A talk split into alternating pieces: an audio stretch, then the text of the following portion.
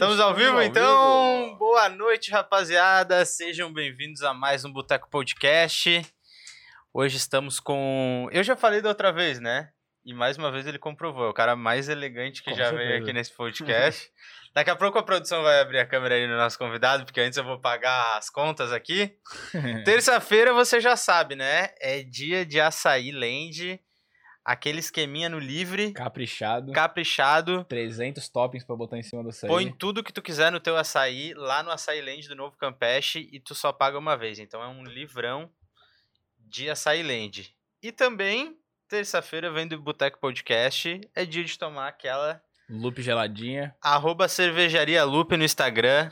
Dá moral pros nossos parceiros lá que estão sempre nos fortalecendo aqui. Nosso convidado já tá tomando uma lupezinha. Porque o calor voltou, né? Verãozinho tá aí. Graças a Deus. Apesar dessa chuva que Passa. tá assombrando o nosso estado. Vai estar, vai passar, vai passar. Vai passar.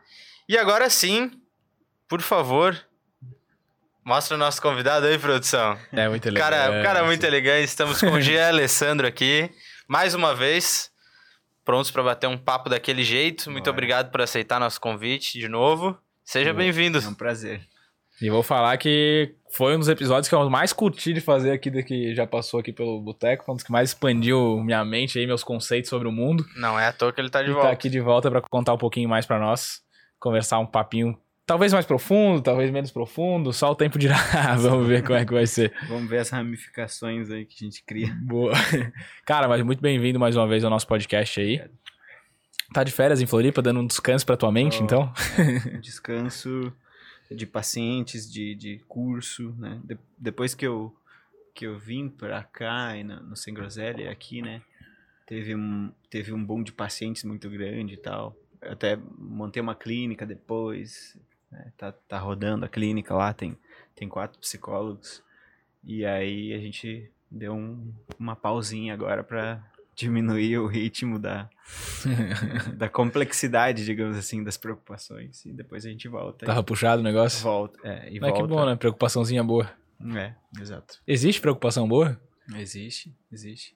Preocupações que você, eu acho que, eu diria assim, é, questão do, se a gente fosse olhar a questão do estresse, né? O estresse seria o, a preocupação ruim seria o estresse que a gente chama de estresse, né? O eu estresse é classificado como estresse positivo. né? Vamos, vamos colocar a palavra positivo entre, entre aspas, mas significando assim aquele estresse que você escolhe passar por ele ou é, passa por ele de uma forma é, de, uma, de uma experiência positiva, por exemplo, academia, uma corrida de 10 quilômetros é um estresse grande. ahn, sei lá, vamos pegar outro exemplo. A gente- Estudo. Mas a gente passa por um estresse, mesmo que planejado. Ele teria uma consequência pra nossa saúde igual um estresse não Aí planejado? que tá, aí que tá. Por isso que a gente separa o. o, o a gente tem as, tem, tem as fases de, de, de, de adaptação ao estresse é, negativo, né? Entre aspas, que seria o, o, o de estresse. Primeiro uma reação de alarme do corpo, depois uma fase de adaptação e depois a, a resposta ou o colapso, né? Mas o, o que a gente classifica, por que, que a gente cria essas duas palavras, né? Eu estresse e de estresse? Porque justamente o, o organismo ele responde muito diferente ao estresse que você planeja, que é estresse. O que, que seria estresse? É carga, né? Carga física, por exemplo, seria um estresse muscular, né? Ah, carga psicológica, carga emocional seria um estresse emocional. Mas aquele estresse que você é, planeja, você de certa forma se prepara para ele e existe uma, uma- muitas teorias, né, falando por que, que o como que o, que o cérebro funciona e como que a nossa psicologia se manifesta. Uhum. Mas uma uma metáfora muito interessante é de que o cérebro gosta de é, mapear os cenários e quando você corresponde ao teu mapa que você criou, quando o teu comportamento corresponde ao mapa ou à realidade, você tem mais é, geração de emoção positiva. Quando não responde, a, a previsão mais emoção negativa. Então, esse estresse, ele, de certa forma, é assim: você sabe que você vai passar por uma experiência, você meio que mapeia essa experiência, e aí a gente chama de é, eu estresse. Né? Eu estresse, não eu estresse, é eu estresse uma palavra só, né? Eu estresse. E aí você vai lá, puxa o peso, né? É ruim, ninguém gosta assim daquele daquela dor, daquele desconforto ali, mas o organismo é, aproveita aquilo ou para sentir que os, os teus mapas correspondem com a realidade, então isso aí é um, é um, é um negócio que te acalma, né? Quando o mapa não corresponde com a realidade, você se apavora, ou você tem raiva, ou tem medo, né? E, e esse, esse seria daí o eu estresse. E o de estresse, não. O de estresse é assim, você tá no trânsito, uma pessoa te fecha, você não estava prevendo, não estava esperando, não queria, e aí aquela carga emocional vem. Então vem aquele, aquela carga e você pode responder a isso ou não. E se essa carga for muito alta, você pode colapsar, né? Então, assim, existe preocupação boa, no caso, justamente que você falou, né? A, uhum. a clínica com pacientes e tal.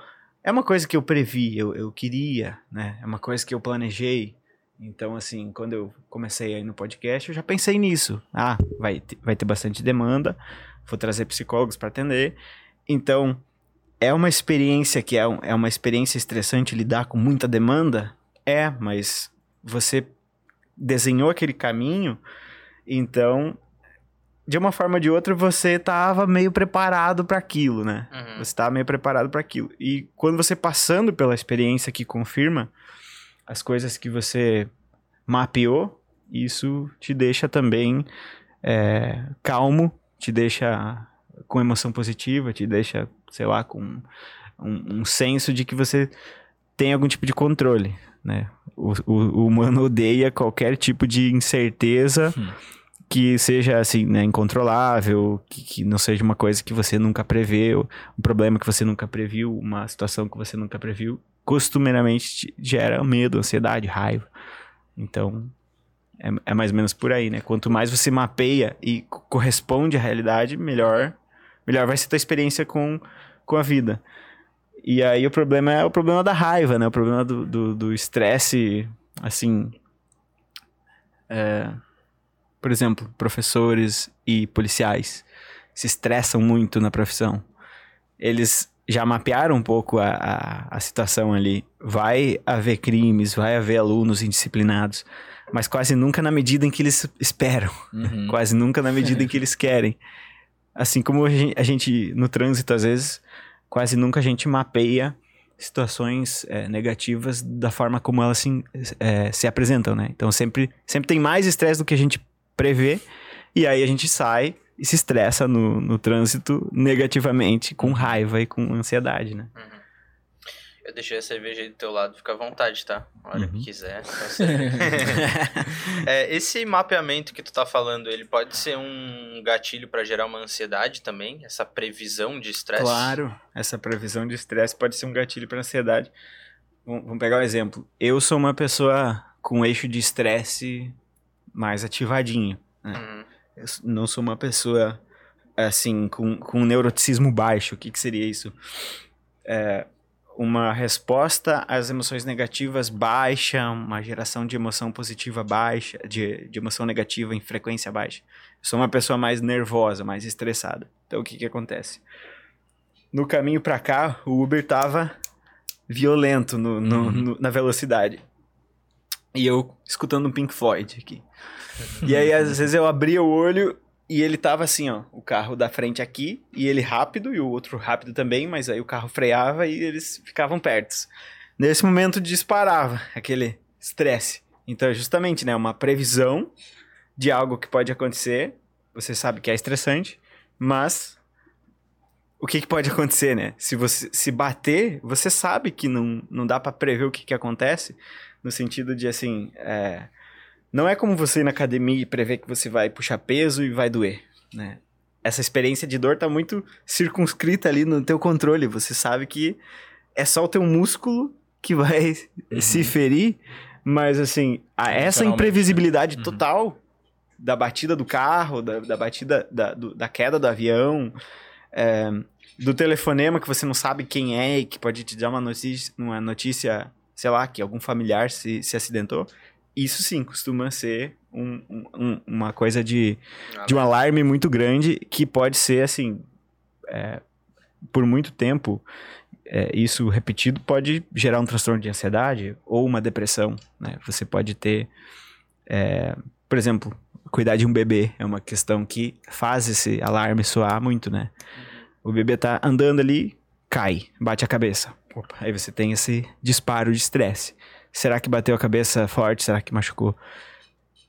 Se você for uma pessoa um pouco mais estressada, com uma, uma genética mais propensa a estresse, a, a liberar estresse, você pode, como uma experiência é, desgastante psicologicamente, emocionalmente, assim, no sentido de, de você ter que trabalhar muito ali, você pode desenvolver algum transtorno só pela manifestação do estresse ambiental mesmo, é, forçando o teu, teu eixo de resposta emocional, cognitivo, for- forçando o teu, teu sistema de, de lidar com o estresse, né? E como é que as pessoas, por exemplo, passam pelas mesmas experiências, digamos assim, e lidam de forma diferente? Vou te dar um exemplo. Esse medo de avião, que nem tu comentou Uhum. ali. É, por que, que tem gente que tem pavor de avião, pega o avião, mas tem pavor, né? Aham. Tem gente que nem entra no avião e tem gente que simplesmente Entre e dorme. é, ignora o fato é. completamente. Exatamente. É, tem, vários, tem vários fatores. Ahm, a questão da, da genética, da propensão a sentir medo e, e ansiedade, estresse é uma, mas às vezes também tem as experiências que o indivíduo teve na vida. Às vezes, às vezes o indivíduo teve muitas experiências no- nesse sentido aí que eu tava falando antes de a realidade não ser previsível Uhum. e, e, assim, previsível e, e dominável.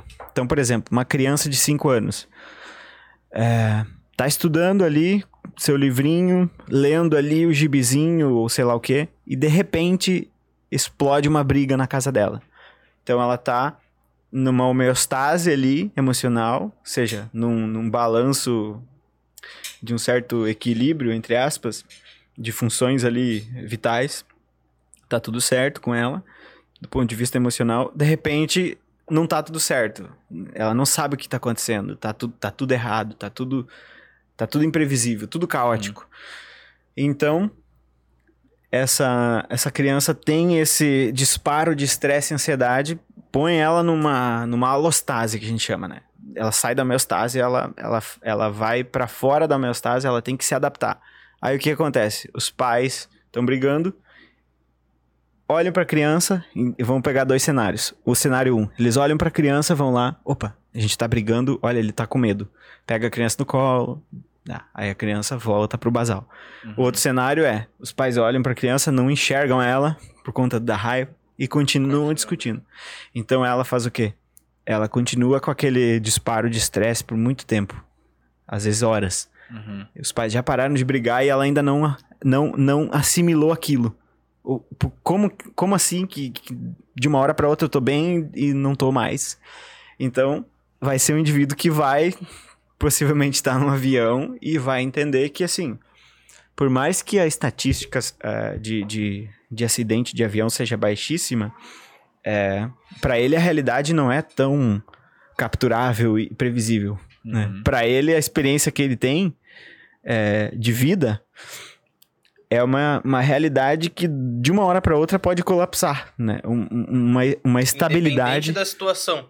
é independente da situação. Às vezes você vai pegar um indivíduo que vai vai fazer muita terapia, tomar muita medicação e mesmo assim ele ainda vai ter a sensação de que do nada as coisas podem pum, acabar desmoronando. Essa, essa, essa rede dele de, de significado e de previsibilidade pode, do nada, ele ainda tem a sensação. Uhum. E é esse que é o problema, né? Quando você trata esse indivíduo, você não consegue tratar isso falando pra ele de forma racional, é, que as coisas não são estatisticamente tão perigosas, Uhum. não adianta falar isso pra ele do ponto de vista racional. Porque ele sabe até, né? Ele consegue buscar informação e pesquisar e dizer, não, eu sei que não é tão perigoso assim andar de carro, andar de avião ou ser traído, por exemplo. Uhum. Eu sei que não é tão perigoso, eu sei que não é eu sei que não é tão provável. Mas ele diz, ele diz é, geralmente pra, pra gente na terapia assim, ó, eu me sinto como se fosse. Emocionalmente, na hora, eu perco eu perco a razão, o racional. E se você for ver no cérebro do, do cara, de fato, desliga as partes mais frontais, Sim. mais regulatórias de comportamento, Uhum. a- Caraca, di- diminuem de, de atividade. Mas isso é tudo baseado em experiências passadas que o cara teve, que ele construiu isso no cérebro dele? Ou é uma reação, tipo, aleatória do cérebro, digamos assim? Não, Construção. não, é uma, é uma, é uma... São dois, é dois elementos principais, digamos assim, né? Que é o temperamento do indivíduo, que é a... a- o temperamento seria o quê? A genética dele influenciando certos circuitos neurais, né? Por exemplo, o circuito neural da recompensa é um, o circuito neural da ansiedade é outro. Então tem indivíduos que, por exemplo, o meu filho, o Miguel, ele é extremamente dopaminérgico. Se você não dá alguma coisa pra ele fazer, ele fica estressado. Então, veja, ele tem um neuroticismo alto, parece. Eu não, não consigo aplicar um teste de personalidade nele, porque ele tem só um ano. Vai fazer um ano. Mas assim. Se eu pudesse, eu já teria aplicado. não, não consigo, eu não consigo mapear a personalidade do, do carinha. Mas provavelmente ele tem um neuroticismo alto. Por que, que eu vejo isso? Porque quando ele. Quando não acontece o que ele quer, ele fica raivoso e ele tenta fazer aquilo acontecer. E ele não para de, de, de gritar enquanto a gente não distrai ele ou apresenta aquilo que ele quer. Então, ele sente emoções negativas com mais frequência e com mais intensidade, muito provavelmente. Porque Uhum. senão ele não ia fazer esse, esse movimento, né? Mas aí o que, que acontece? Aí entra o ponto fundamental que é o segundo ponto, que é o, a modulação assim social, ambiental, a educação no caso que a gente chama. Que daí seria o quê?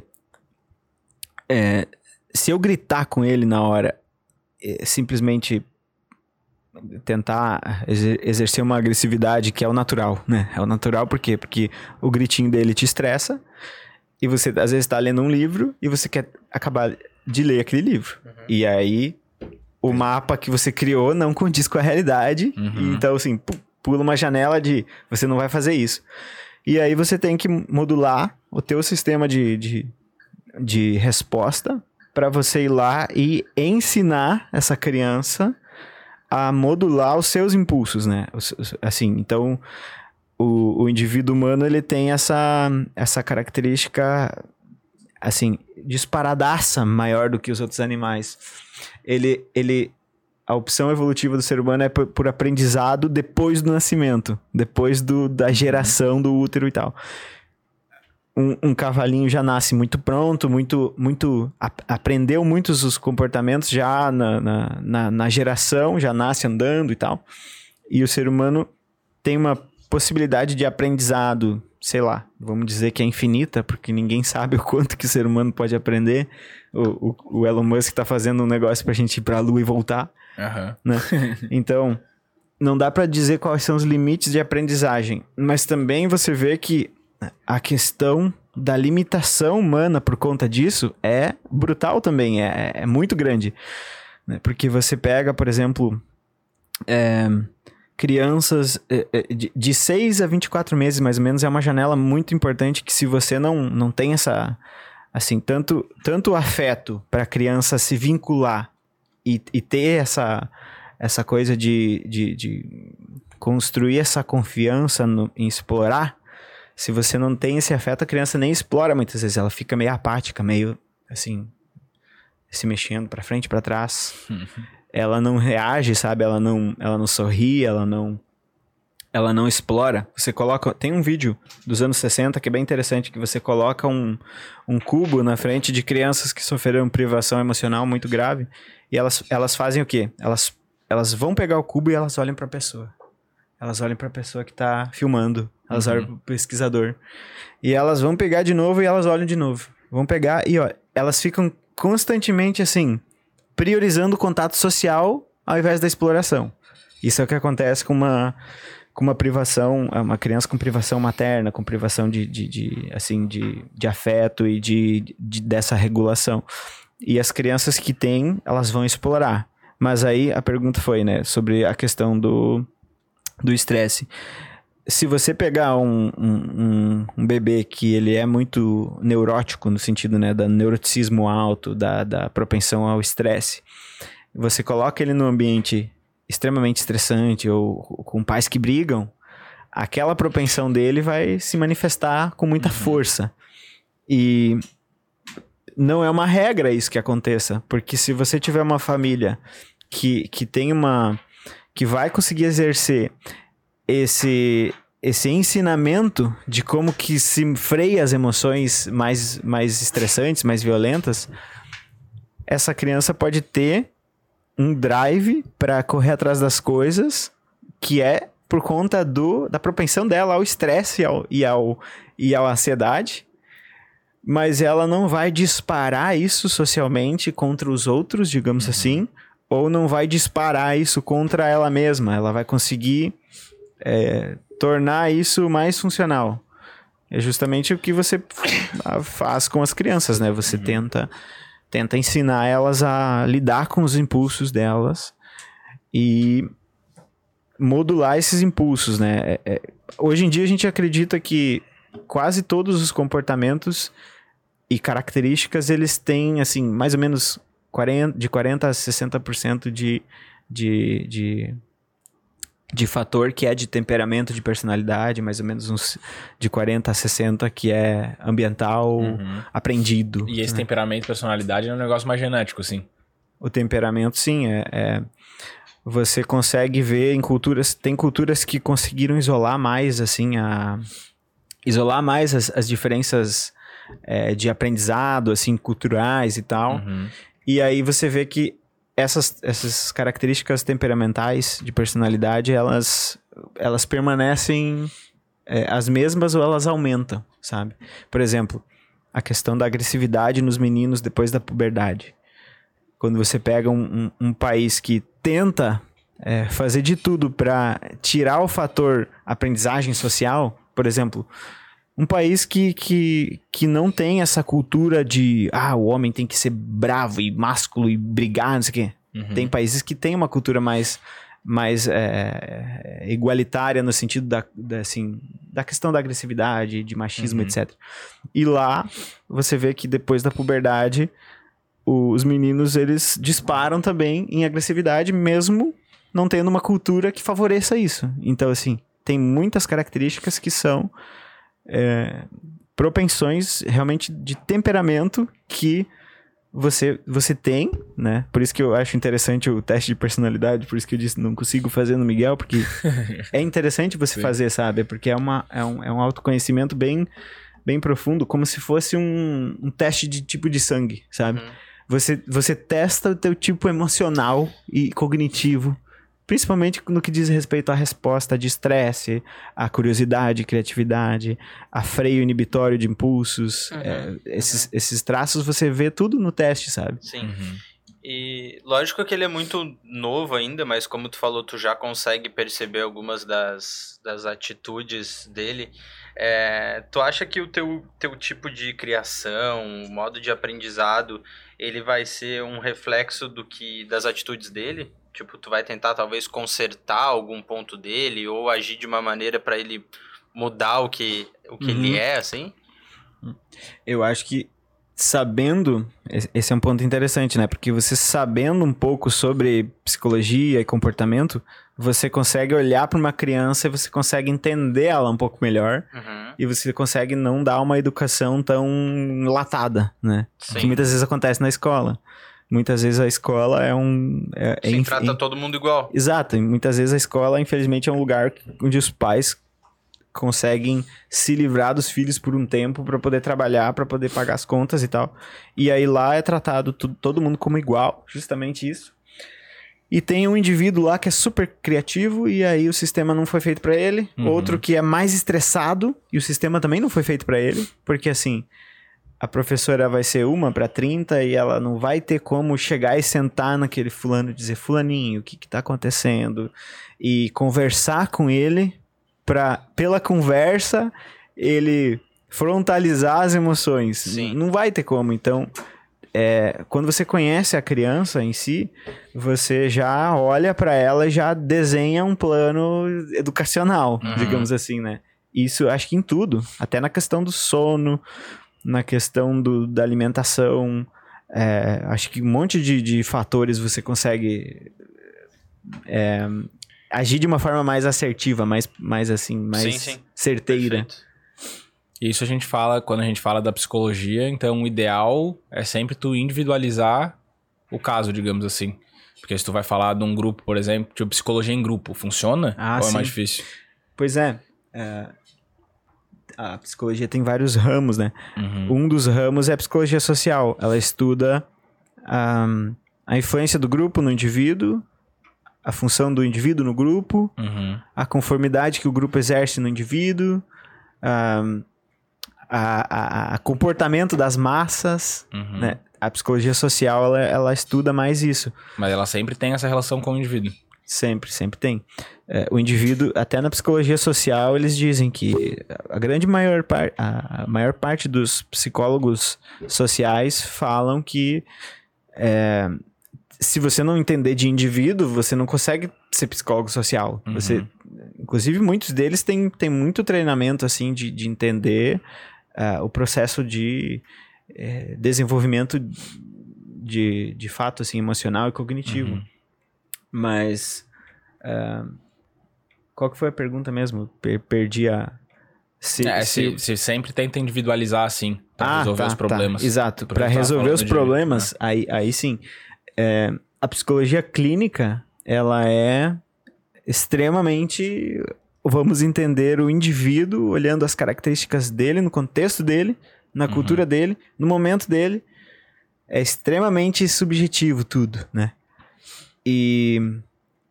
Mas aí depende, né? Se você quer resolver um problema desse indivíduo, aí você tem que tentar entender se o problema é realmente do indivíduo. É, Uhum. mas teoricamente cada caso é um caso. Sim. Sim, cada Sim. caso de, de, de indivíduo com seus É. problemas vai ter um contexto muito, muito específico, muito particular. É, porque eu imagino, porque tu tava falando da, da educação igualitária, digamos assim, né? Tratando as pessoas como grupo e não como indivíduo. Sim, sim. Eu, pelo menos, eu tenho essa percepção de que tu tira muito de algumas pessoas, de algumas talvez tu não tire tanto assim, Uhum. mas que, sei lá, a percepção de todo mundo por diferentes situações que seja, mesmo que o tratamento seja igualzinho, a percepção sempre é individual, né? Sim. É, experiência, você, você, você- a experiência é um negócio tão, tão, tão individual que a gente não consegue assim, não consegue estudar muito a questão da consciência exatamente por causa disso, né? Uhum. É, é. E assim, a, a questão da, da ciência ser mais empirista, assim, nos últimos 600 anos, empirista no que, no que assim, eliminar o fator subjetivo, né? Uhum. Então, assim, você, você é um bom cientista quando você fala de uma questão, chega num resultado, mostra como você chegou nesse resultado, descreve esse resultado, como que você chegou, como o que, que você encontrou, como que você chegou, de modo que eu possa pegar o teu manual ali que você elaborou e o teu resultado e chegar no mesmo resultado que você, né? Então, Uhum. é bem objetivo, né? É, é nada subjetivo. E antes era muito subjetivo as- as- os conhecimentos, assim, da, da psicologia mais arcaica, digamos assim, né? Era muito... Era muito como você sente as coisas. Tanto Uhum. é que tem, tem caras extremamente reconhecidos dentro da psicologia que tem essa pegada, né? O Jung, o Freud, esses caras eram muito... Assim, o que, que o indivíduo tá sentindo... Se bem que o Freud pegava uma parte, ele tentava explicar de uma parte de desenvolvimento biológico e tal, mas encaravam muito é, essa, essa questão de como que a experiência do indivíduo está acontecendo como importante, assim, né? E na verdade é, né? Porque na, na, na psicoterapia, se você não se você não tiver algumas características como empatia, é, e, e curiosidade e você encarar isso que você falou, né, de, de encarar a experiência desse indivíduo como única e o problema dele talvez como uma, Uhum. de uma manifestação única pode até ser de um, de um problema que é extremamente comum, procrastinação. Uhum. É uma manifestação individual em cada pessoa, sabe? Mas é um problema extremamente comum. Ansiedade também. tem fatores em comuns, mas cada pessoa trata-se de uma forma. Cada assim. pessoa trata de uma forma, cada pessoa é, entende o que você fala sobre aquilo de uma forma, cada pessoa tem um tempo de resposta. É, por, isso que as per- por isso que as perguntas é, que, que, que fazem na caixinha do Instagram são meio capciosas. Uhum. Por quê? Porque, Porque os Pode comos, variar. os comos que perguntam lá Sim. é, é extremamente difícil de você ser, ser certeiro para muita gente. Assim. fala de uma forma mais generalista. né? Você geralmente responde a- Uhum. a, pergunta de uma forma generalista. É, assim, como que funciona a procrastinação? É, o pessoal da neurociência vai dizer muito. O cérebro tem que ver é, um benefício na atividade. Beleza, essa é a forma genérica que descreve por que que o cérebro deixa coisas pra lá, porque ele não tá Uhum. vendo benefício agora. Então ele deixa pra lá pra depois ver se precisa fazer aquilo ou não, porque às vezes nem precisa. Então ele vai tem um sistema normal de deixar as coisas de lado pra ver se não precisa gastar energia naquilo. Agora, por que que você, indivíduo, faz aquilo ali? Aí é, é uma questão, pode ser um TDAH que o cara tem, mas pode ser também que o cara não foi ensinado a, a prestar atenção nos, nas tarefas que ele tem que fazer e dedicar tempo a elas antes de brincar quando era criança, ou co- quando era adolescente, antes de sair com os amigos. Então ele vai manifestar o problema da procrastinação que tem uma causa de não estou prestando atenção nisso agora, cerebralmente falando, por conta de outros. é, por conta de razões pessoais dele, da história dele. Eu tenho uma visão um pouco própria de procrastinar. Que eu sempre vejo que eu procrastino, às vezes, intencionalmente, porque eu sei que se eu atrasar, na hora Aham. de chegar pra fazer, eu desempenho melhor, Sim. porque eu tenho que entregar amanhã, por exemplo, do que se eu fizer começar a fazer uma semana atrás. Uma pressão É, né, uma- uma- benéfica na minha, na minha experiência, né? Sim. Mas e- aí que tá, vamos, vamos pegar. Isso é uma coisa que essa justificativa é uma justificativa que muita gente fala. Uhum. Então, assim, é, ela é coletiva, essa justificativa, no sentido de que você vê em diversas pessoas. Uhum. Mas você especificamente sente algo ao fazer uma coisa que tem que ser entregada amanhã, hoje? Você sente algo que eu também posso fazer a mesma coisa que você, o mesmo comportamento, mas eu sinto outra coisa Uhum. Uhum. né? Você sente é, empolgação, sei lá, e você não tá nem aí pro cara que tá querendo a tarefa. Digamos, Uhum. pegar um exemplo. Então você é o cara que se preocupa com a empolgação daquele momento. Beleza, então você faz por causa disso. É, na última hora. Eu faço na última hora porque eu tenho um medo gigantesco que a pessoa me avalie mal. A pessoa que tá querendo a tarefa. Então eu Uhum. faço na última hora por causa disso. Aí você faz na última hora porque você sobe um pouco a carga de estresse e você fica bravo, com raiva. E aí você quer fazer a tarefa porque você consegue aprendeu na tua vida a canalizar a raiva em forma de ação, de motivação. Então, Então, a atitude de procrastinar, no fim, ela é igual a todo mundo, só que o motivo é o que... Isso, isso. É. Tem várias atitudes é, que, que são. que você vê elas é, é, repetido na sociedade.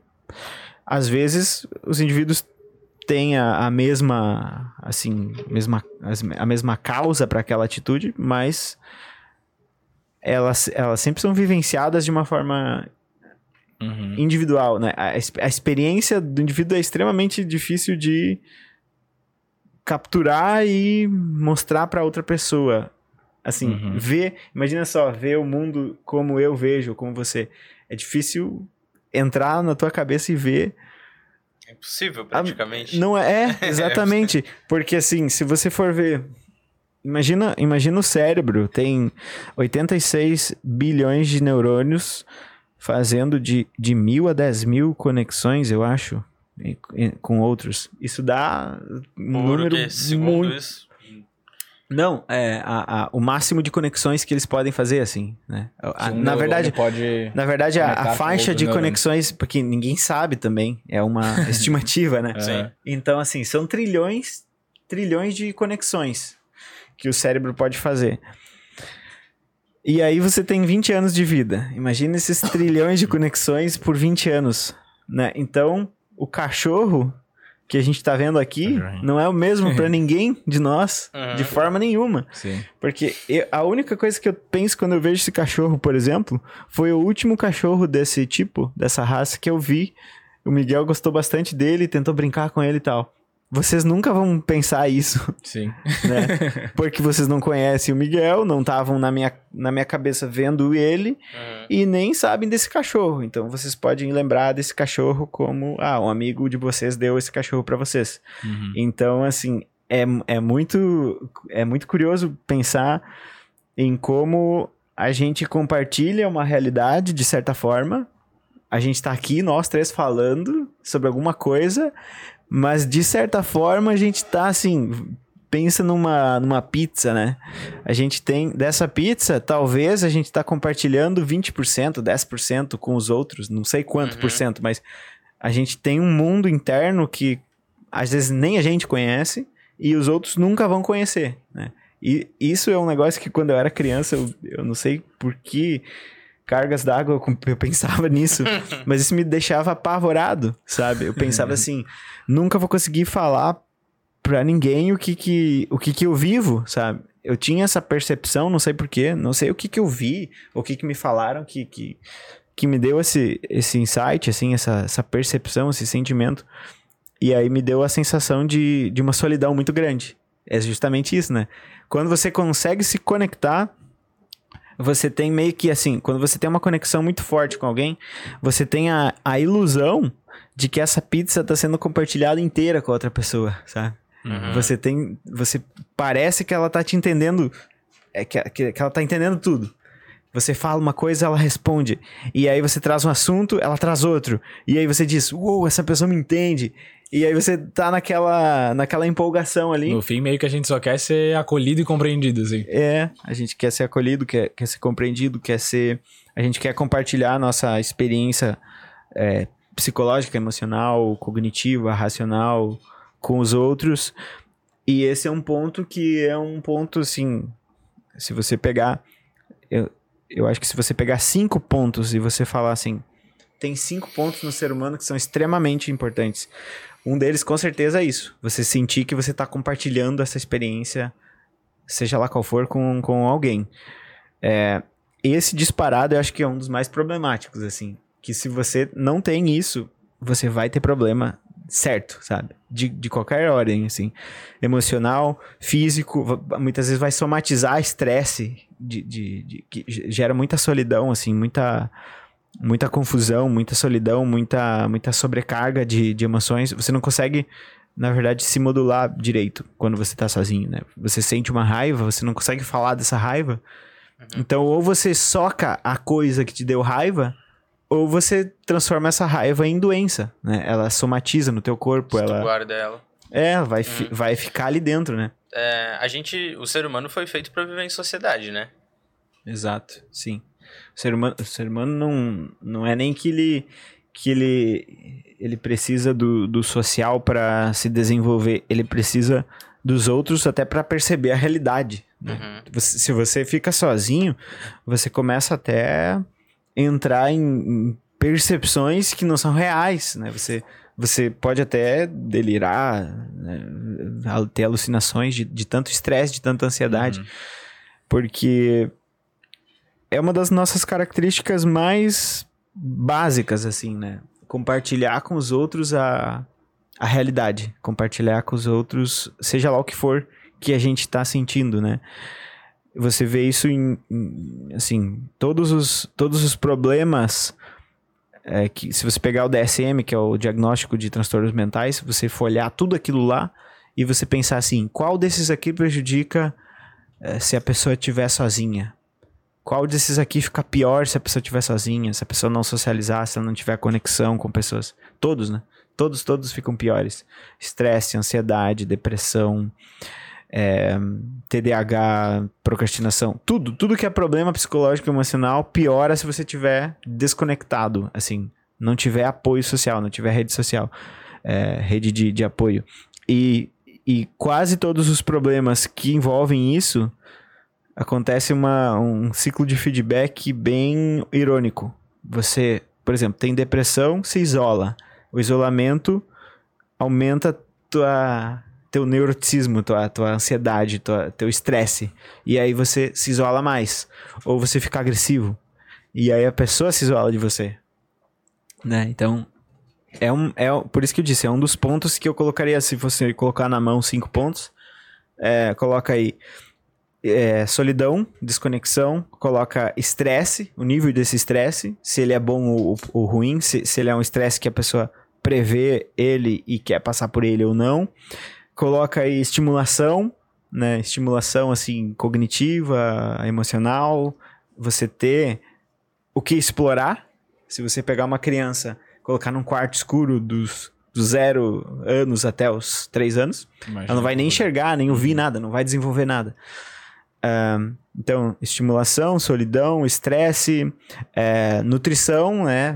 alimentos, é, todas essas questões também, porque você, a tua experiência psicológica está encapsulada dentro de um corpo que, uhum. que, que, né, é Sim. movido por um cérebro, controlado ali pelo cérebro, que precisa de matéria-prima, né? Água, nutrientes, e muitas vezes a pessoa é, consome só caloria e não nutrientes, né? só caloria vazia. E, sei lá, vamos chutar mais um aí, vamos procurar mais um. É, estresse, solidão, nutrição, estimulação e. Um,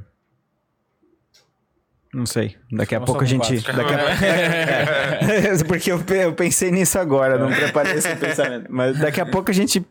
Daqui a pouco ah, a gente vai entender um negócio que é muito é, problemático pro ser humano, uhum. a gente volta e coloca nesse é. número 5. Pelo a gente falando assim, uma coisa que me chamou a atenção é que o ser humano ele precisa viver em sociedade. Só que ele meio que precisa viver a experiência dele em sociedade de forma individual, né? Uhum. Isso é muito louco. E daí, pelo sei lá, que daí minha mente já que vai para isso, né? Mas se a gente parar pra pensar, daí sistemas que são mais coletivistas ou que tentam individualizar, uhum. quer dizer, que tentam individualizar, não. É, que tentam coletivizar, em teoria é muito mais difícil deles darem certo, psicologicamente falando mesmo. Sim, psicologicamente falando, é, são, são problemáticos, porque é, até, até assim, se você for até analisar a questão do é, de como que funciona a, a gestão, os grupos, né? Uhum. Tem um psicólogo que é o Kurt Levin, que foi um dos precursores da psicologia social. É um, é um cara que criou a teoria do campo unificado. Ele diz que, assim, a gente está vivendo, a gente está num, num, num campo de forças sociais, emocionais, de memória, genéticas. Então, assim, imagina que você está num lugar cheio de cordas puxando uhum. ou empurrando você. Esse seria o campo, é, a teoria do campo dele, né? E o Kurt Levin estudou três tipos de liderança. Só para pegar o ponto da liderança, depois a gente volta no, nos liderados, né? uhum. né? É, ele estudou a liderança democrática, autoritária e a que ele chamou de laissez-faire, que é laissez-faire seria assim, deixa todo mundo fazer as coisas e eu não me envolvo. Uhum. Né? Então, é muito fácil você ir de uma, de uma experiência democrática para uma autoritária. É muito difícil você ir de uma autoritária para uma democrática. E aí ele estudou ali a, a, funcionalidade psicológica delas, né? E aí essa laissez-faire é a pior de todas. Você não toma decisões, deixa o indivíduo, os indivíduos bagunçados tomarem decisões. Aí as pessoas costumam se desorganizar. Né? As pessoas precisam de uma liderança. Aí a democrática é a que funciona mais porque é, deixa as pessoas mais é, psicologicamente estáveis, as pessoas dão mais ideias, a criatividade aumenta, né? a produtividade aumenta, as pessoas sentem que participam da, da criação da realidade das coisas, então elas se engajam mais em qualquer tipo de decisão. Você vê isso muito, muito bem numa empresa. Se você começa a ser ditatorial na empresa, os teus funcionários começam a se rebelar, né? Uhum. Então, assim, só, só pelo ponto da, da questão da liderança e da organização que o ser humano precisa. Você, você vê que quando você está num grupo, tem sempre alguém que você começa a olhar como líder ou que ou, ou você é esse líder, né? Assim, mas uhum. você sempre tem certas pessoas que estão ali encabeçando alguma alguma conversa, alguma decisão, alguma mudança, principalmente quando começa a aumentar o estresse, sempre tem alguém que vai, não, vamos, onde é que a gente vai almoçar? Todo mundo perdido, tem sempre um que. Geralmente é sempre o mesmo. que Então, assim, precisa de, sempre de liderança. Beleza. Então, a liderança é um ponto. Geralmente, quando você é, usa é, abordagens que não consideram as questões individuais, você cria cenários que são, em tese, muito interessantes, mas na prática você vê que os indivíduos começam a, a forçar o, aquilo que era uma, uma aquilo que era uma coisa interessante na, na ideia se torna meio desinteressante na prática. Uhum. Né? Autoritarismo, a, é só você pegar aqueles livros, por exemplo, do, do George Orwell, que é 1900, Revolução dos Bichos. É, Revolução dos Bichos. Descreve bem ali, né? Uhum. É, uma questão de, de como que isso funciona de uma forma ruim, se analisando a questão das, da, das, das lideranças, né? Mas o indivíduo também. Por exemplo, o indivíduo precisa. Uh, tem uma série de psicólogos que investigou as motivações humanas. Mas uma das motivações humanas é a recompensa ou status, ou, ou você ser reconhecido ou valorizado, é, ou você ser é, admirado, ou você ter punição ou não para as coisas. Tem vários psicólogos que analisaram, assim, o que, que o ser humano precisa mesmo para uhum. viver e tal, né? E, pelo menos, eu, o que eu consigo ver de tudo que eu já li e estudei é que você precisa sempre levar em consideração de uma maneira muito, muito, muito séria o indivíduo. E a partir do indivíduo saudável e bem é, bem nutrido emocionalmente, psicologicamente, materialmente falando, né, até de nutrição de comida mesmo, você tenta organizar o resto. Mas quando você tenta organizar pelo social, você justamente corta muita coisa. Imagina um, um gráfico de barras, assim, né? Uhum. Um indivíduo que é autocriatividade alta, mas ele é um cara que é é, com baixa, baixa conscienciosidade. Não é um cara que você confia nele, você diz, ah, o cara vai fazer o projeto certinho no dia. Ele é super criativo, mas ele não é consciencioso. E aí, o outro cara é super consciencioso, mas nada criativo. E aí você pega e diz assim, vamos pegar uma fazer uma média de comportamentos e vamos lidar com todo mundo dessa forma. Aí você vai cortar o cara que. Você vai cortar a criatividade desse cara até o nível que você quer. Uhum. E você vai cortar o nível de conscienciosidade do cara. Vai exigir dele muito mais. Então, assim. Óbvio, a gente vive numa sociedade que tem regras e, e instituições e tal. Mas, psicologicamente falando, a gente tem que saber e olhar para o indivíduo. Senão a gente fica. É, justamente, é só olhar as sociedades que fazem isso, né? Como tem, assim, perseguição e, e, e coisas é, que você não consegue entender como que um ser humano consegue viver ali, uhum. você estando fora. Aí não sei como que eles vivem lá dentro, né? Como que eles assim, como que eles aguentam aquilo e tal. Mas eu acho você. tem um pouco daquilo que tu falou da criança que nunca viu a luz Isso, e não desenvolve a visão. Ser. Eu acho que tem. Tu nasce num sistema é daquele jeito, tu sempre viveu daquele jeito, é, tu por exemplo, que é normal. A Coreia do Norte não. É, não, não, não, as pessoas não sabem o que elas estão vivendo lá dentro, né? É uhum. muito bizarro. Não sabem o que e elas estão vivendo. não sabem o que existe fora também. Então fica não difícil sabem. de querer. É igual. É, você, se você pegar o o caso aquele do Jim Jones, da Jonestown, ele fez, ele fez um experimentozinho desses bem pequenininho, com uhum. 900 e poucas pessoas. É, você consegue ver ali o que, o que, que ele fez ali são estratégias que são muito usadas assim nessas abordagens ditatoriais. Você priva o indivíduo de informações além daquela que você você vira a, único, a única fonte de informações, né? Você aqui como se fosse uma lua. E aí o mundo lá fora. Então o Jones, o Jones era o cara que trazia as informações dos Estados Unidos, do mundo e levava para a vila lá. Ele botou uma galera numa vila em Nova Guiné, mil pessoas mais ou menos. E aí ele tinha alto-falantes que a voz dele ecoava 24 horas por dia falando coisas. Então ele dizia, pra, por exemplo, a gente saiu dos Estados Unidos é, ninguém vai aceitar a gente de volta. Todo mundo tá caçando a gente. Todas as igrejas estão caçando a gente. Ele era, era a igreja Templo do Povo, o nome da, da do movimento dele, né? É uma seita. E aí ele falava que voltando para lá seria pior do que a morte, voltar. Então, não tinha o que fazer, assim. Era só ficar ali. E aí a voz dele ecoava 24 horas por dia. As, as leis e regras eram extremamente rígidas, era tudo ele que decidia. Ele fazia uma manipulação tão grande que, que os, os filhos de 5, 6 anos é, que ouviam os pais falando de fugir iam pra sala do cara contar para ele. Iam, iam na sala do Jim Jones contar para ele o que, que tava acontecendo. E aí era um sistema que, assim, extremamente parecido com todos os sistemas que você tem de, de, assim. de, de ditadura, assim, ferrenha.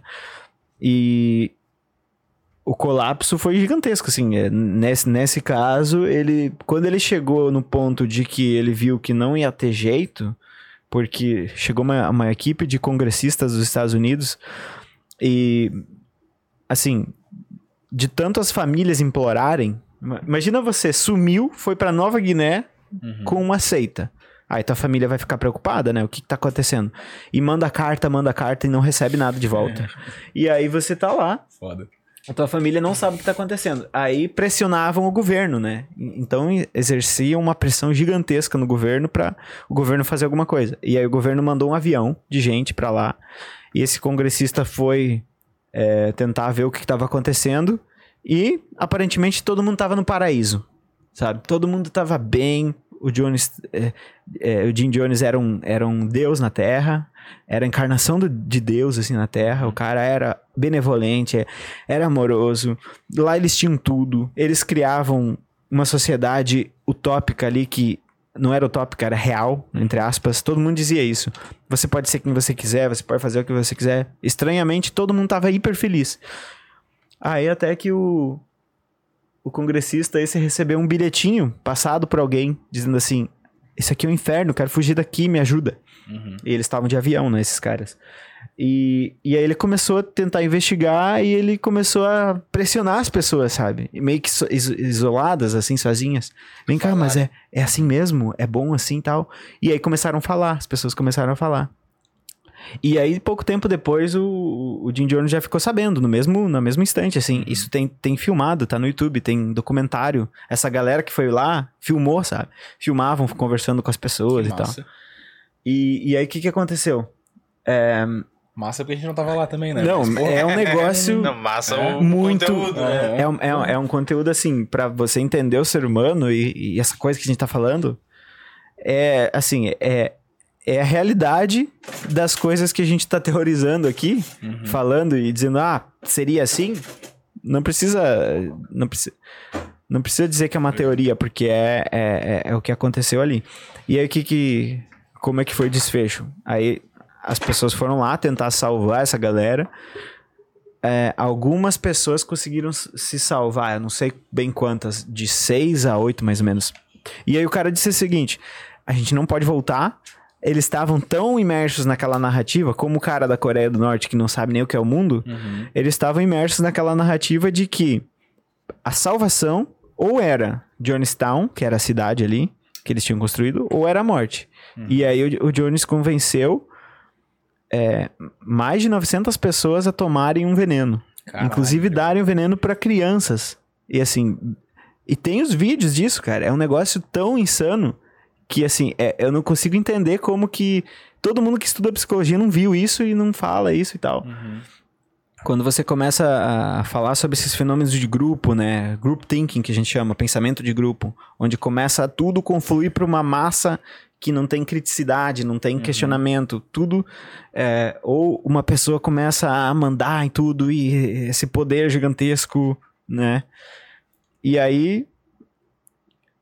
As filmagens estão ali para você ver o que, que acontece quando você não considera o, o- O indivíduo. o indivíduo, quando você não considera o individual. Eu acredito que o desenvolvimento tem que ser assim, né? Tem que, você tem que sim consider- considerar muito né, as questões sociais. Inclusive, eu acho que tem muita coisa que não faz sentido na vida justamente porque a gente não consegue acertar essas coisas, né? Acertar algumas coisas assim sociais. Mas quando você pega e diz assim, é que nem o, o o filme do Clube da Luta, né? Ele- os personagens querem fazer o quê? Querem tacar uma bomba e destruir tudo. Pra melhorar. E pensa só, vamos pegar o prédio aqui e dizer assim, cara, tem gente lá embaixo passando fome e a gente aqui fazendo podcast. O que que vamos fazer? Ah, vamos tacar uma bomba no prédio. Claro. Vai resolver tudo. Sim, Vamos tocar uma bomba e, assim, matar todo mundo, que daí vai ficar bom as coisas, né? Então, esse negócio que, que, que a gente fala de... Tentar igualar todo mundo. né? É, é, mas você vai dar o banho no bebê, você, você dá o banho, depois você joga água e fica com o bebê, né? você não explode o bebê tomando banho. Isso- então, assim, esse, esse filme da, do Clube da Luta é muito interessante, é um baita filme, mas é, eu, eu, eu gosto dessa leitura que eu não vejo muita gente fazendo, que é, é, apesar de ser um filme interessantíssimo, ele é um filme que a, a, a mensagem subliminar dele é essa, né?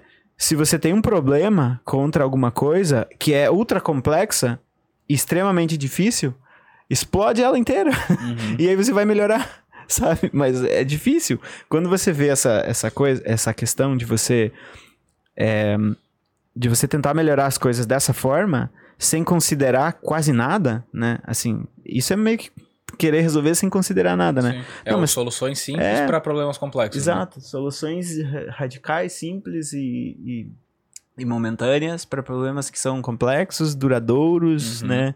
E, e- e com raízes muito profundas.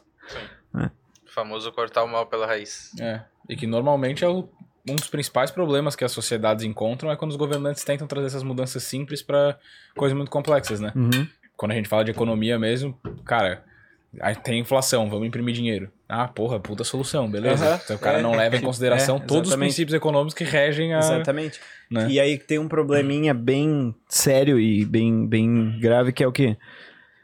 A imensa maioria das pessoas não tá querendo pensar no problema complexo Sim. e como ele funciona. Só que é a solução simples. Ela não. Às, às vezes ela nem foi ensinada a ver ele, né? Uhum, Igual o cara ali da, da Coreia do Norte, que não sabe o que tá acontecendo. sim. Tem, tem muita gente que, que tá em qualquer, em qualquer país desenvolvido ou subdesenvolvido que pensa de uma forma muito simplista com relação a muita coisa. Então ela vai dizer assim: Ah, isso aí o fulano vai entrar e vai fazer tudo. Vai resolver tudo. O fulano, seja lá qual for. Uhum. O fulano vai entrar e vai resolver tudo. É, Não, mas isso aí. você co- consegue ver muito é, conversa de tiozinho de bar, né? Assim, eles falam assim. Como que resolve a questão do, da imigração, não sei do que, da França? Uhum. Ah, faz isso, isso e aquilo. Beleza, mas os, os liderantes lá são, são, assim, tão desatentos assim que, que você tem uma solução que eles não pensaram. Será que é tão simples assim? Uhum. Não que um indivíduo não possa chegar numa conclusão, mas é que geralmente. Chega geralmente, sem base nenhuma, né? geralmente são muito simples, Aham. simplistas as, as, as, as ideias de solução, né? E Uhum. quando você vai. qual- qualquer tema, eu acho, né? E, Por exemplo, por isso que eu falo que eu não, não. Eu sinto que eu não sei nada de psicologia, porque quanto mais você estuda, você vê que tem muita coisa, sabe? Muita, muita, muita coisa. E muita coisa não é replicável de estudos, por exemplo. Muitos estudos que foram muito interessantes não conseguem ser replicados. Uhum. Muitos conhecimentos que muita, muitos grandes psicólogos têm, os outros não concordam. E, e são é, muitas vezes contrários. E aí você começa a olhar e dizer: Nossa, mas como é difícil entender a realidade desse, desse, dessa, desse campo, dessa disciplina que é a psicologia. Você vai estudar economia, acho que é a mesma coisa, né? Sim. Você não vai olhar e dizer, hum, entendi tudo. É, o que eu tô entendendo a partir de hoje é que Karl Marx estava tanto errado economicamente como psicologicamente agora. Psicologicamente. é. O cara que tenta coletivizar tudo não, não Pois é, como. mas ele, eu, é, parece uma solução. é, eu, não, eu não cheguei a ler o, as obras dele ao- até o final, porque quando eu comecei a ler, eu fiquei meio. Sério que é isso aqui? Era um negócio, assim, violento, sabe? Uhum. E eu pensei assim: não, mas espera aí, não. Acho que não é por aí. É igual você querer é, resolver uma briga da tua família batendo neles. tá, mas você tá pensando direitinho, você tá racionalmente entendendo a situação. Não. Eu quero acabar com a briga. Então, ah, eu vou acabar com a briga. Mas também eu vou o perder o, vou É. perder o amigo, eu vou perder, a, sei lá. Uhum.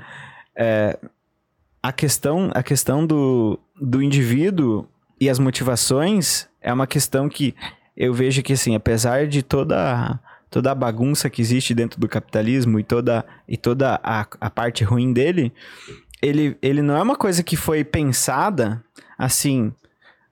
o, o negócio estava acontecendo aqui, todo, toda a evolução ali social, cultural estava acontecendo, estava vindo para cá, vindo para cá, vindo para cá.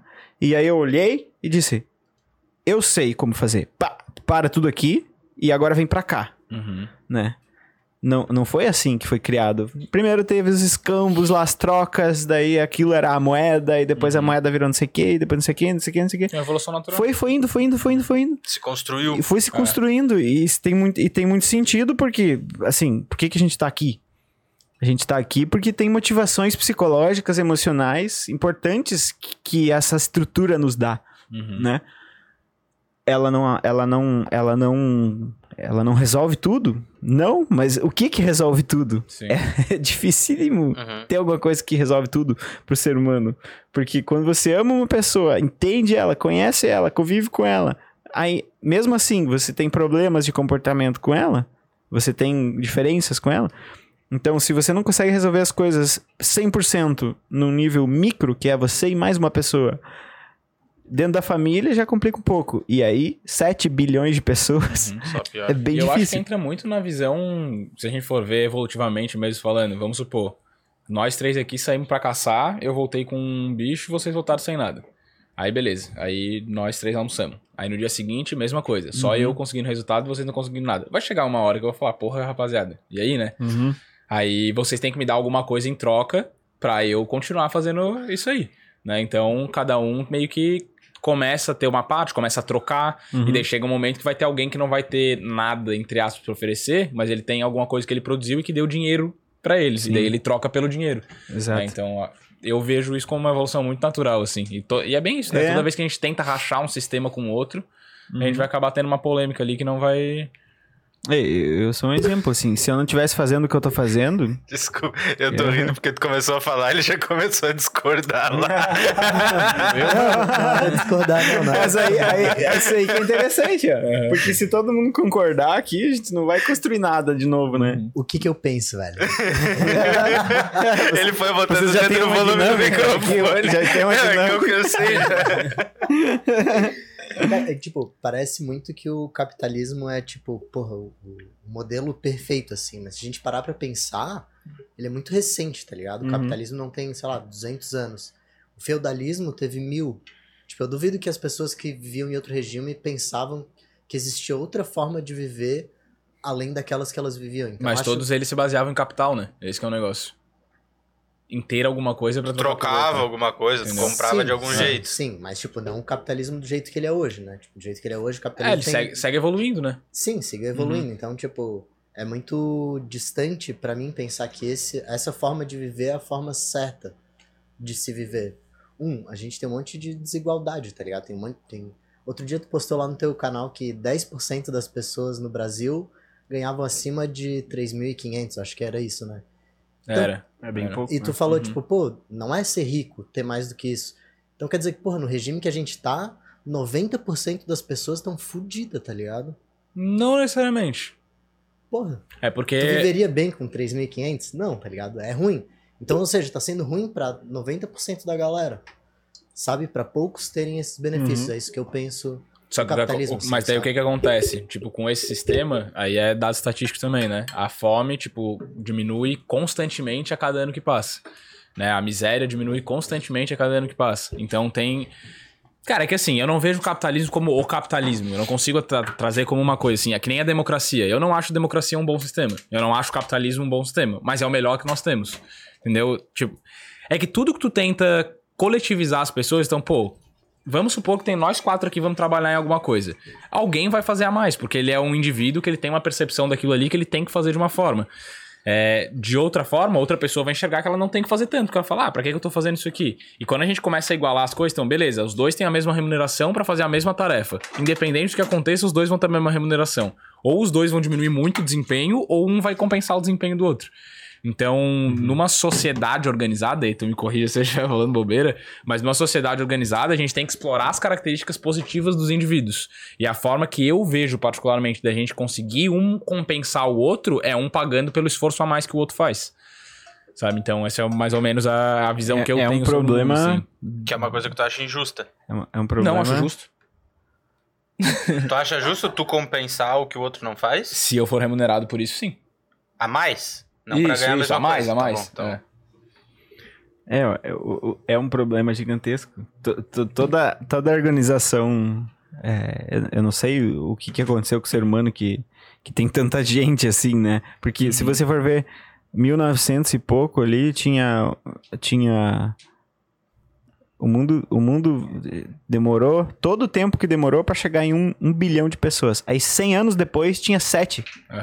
Aham. Bateu Loucura, né? oito agora esse ano. É. Então, assim, todo problema é um problema. Eu acho que todo problema, assim, social, econômico e tal, Uhum. cultural, é um problema absurdamente complexo. Porque a gente sabe pouquíssimo sobre o indivíduo. O indivíduo micro, dentro da experiência dele, do comportamento dele, a gente não sabe quase nada. Mas eu acho que a questão ali que ele trouxe é, é a seguinte, né? É, tem, é, tem um monte de problema e como é que a gente resolve isso? Como é que a gente resolve esse monte de problema que tem?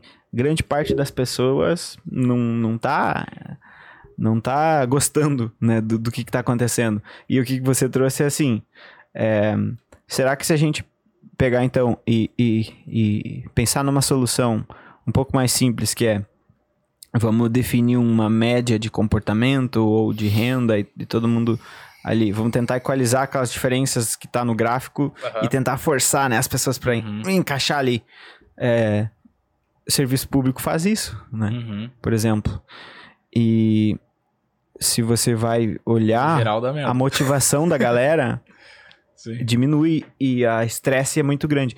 Tem um psicólogo em 1920 que fez um teste bem interessante que, que, que o teste é, mede o que, ele, o que ele chama de folga social. É muito bacana. Pega um indivíduo e puxa uma corda, esse indivíduo. Então, você pega uma corda que mede a força que você puxa. Aí, esse indivíduo puxava 86 quilos, se não me engano. Era uma coisa nessa ordem. De 86, alguma coisa assim. Não sei bem certo o nú- o número. Daí colocava duas pessoas. Aí se, se, se pergunta, né? Bem, 86 mais 86 é, daria o número dessas duas pessoas puxando. Não. Acontece o quê? As pessoas puxam, as duas puxam 140 quilos. Aí bota três pessoas, em vez de ser é, a, a metade de 140 mais um, que seria o normal, o que você acha que seria o, o, o ideal ali, diminui, vai ser 120. E aí, se colocar oito pessoas, em vez de 86 quilos cada uma, elas puxam 53 quilos cada uma. Então é justamente essa coisa. Em vez de o indivíduo que é mais forte puxa mais, ele vai puxar menos porque está em grupo e a, a- a responsabilidade está dividida entre os, entre os membros. Então, ele chama isso de folga social. É, eu acho que é uma- um fenômeno que acontece ju- justamente, no, por exemplo, no serviço público.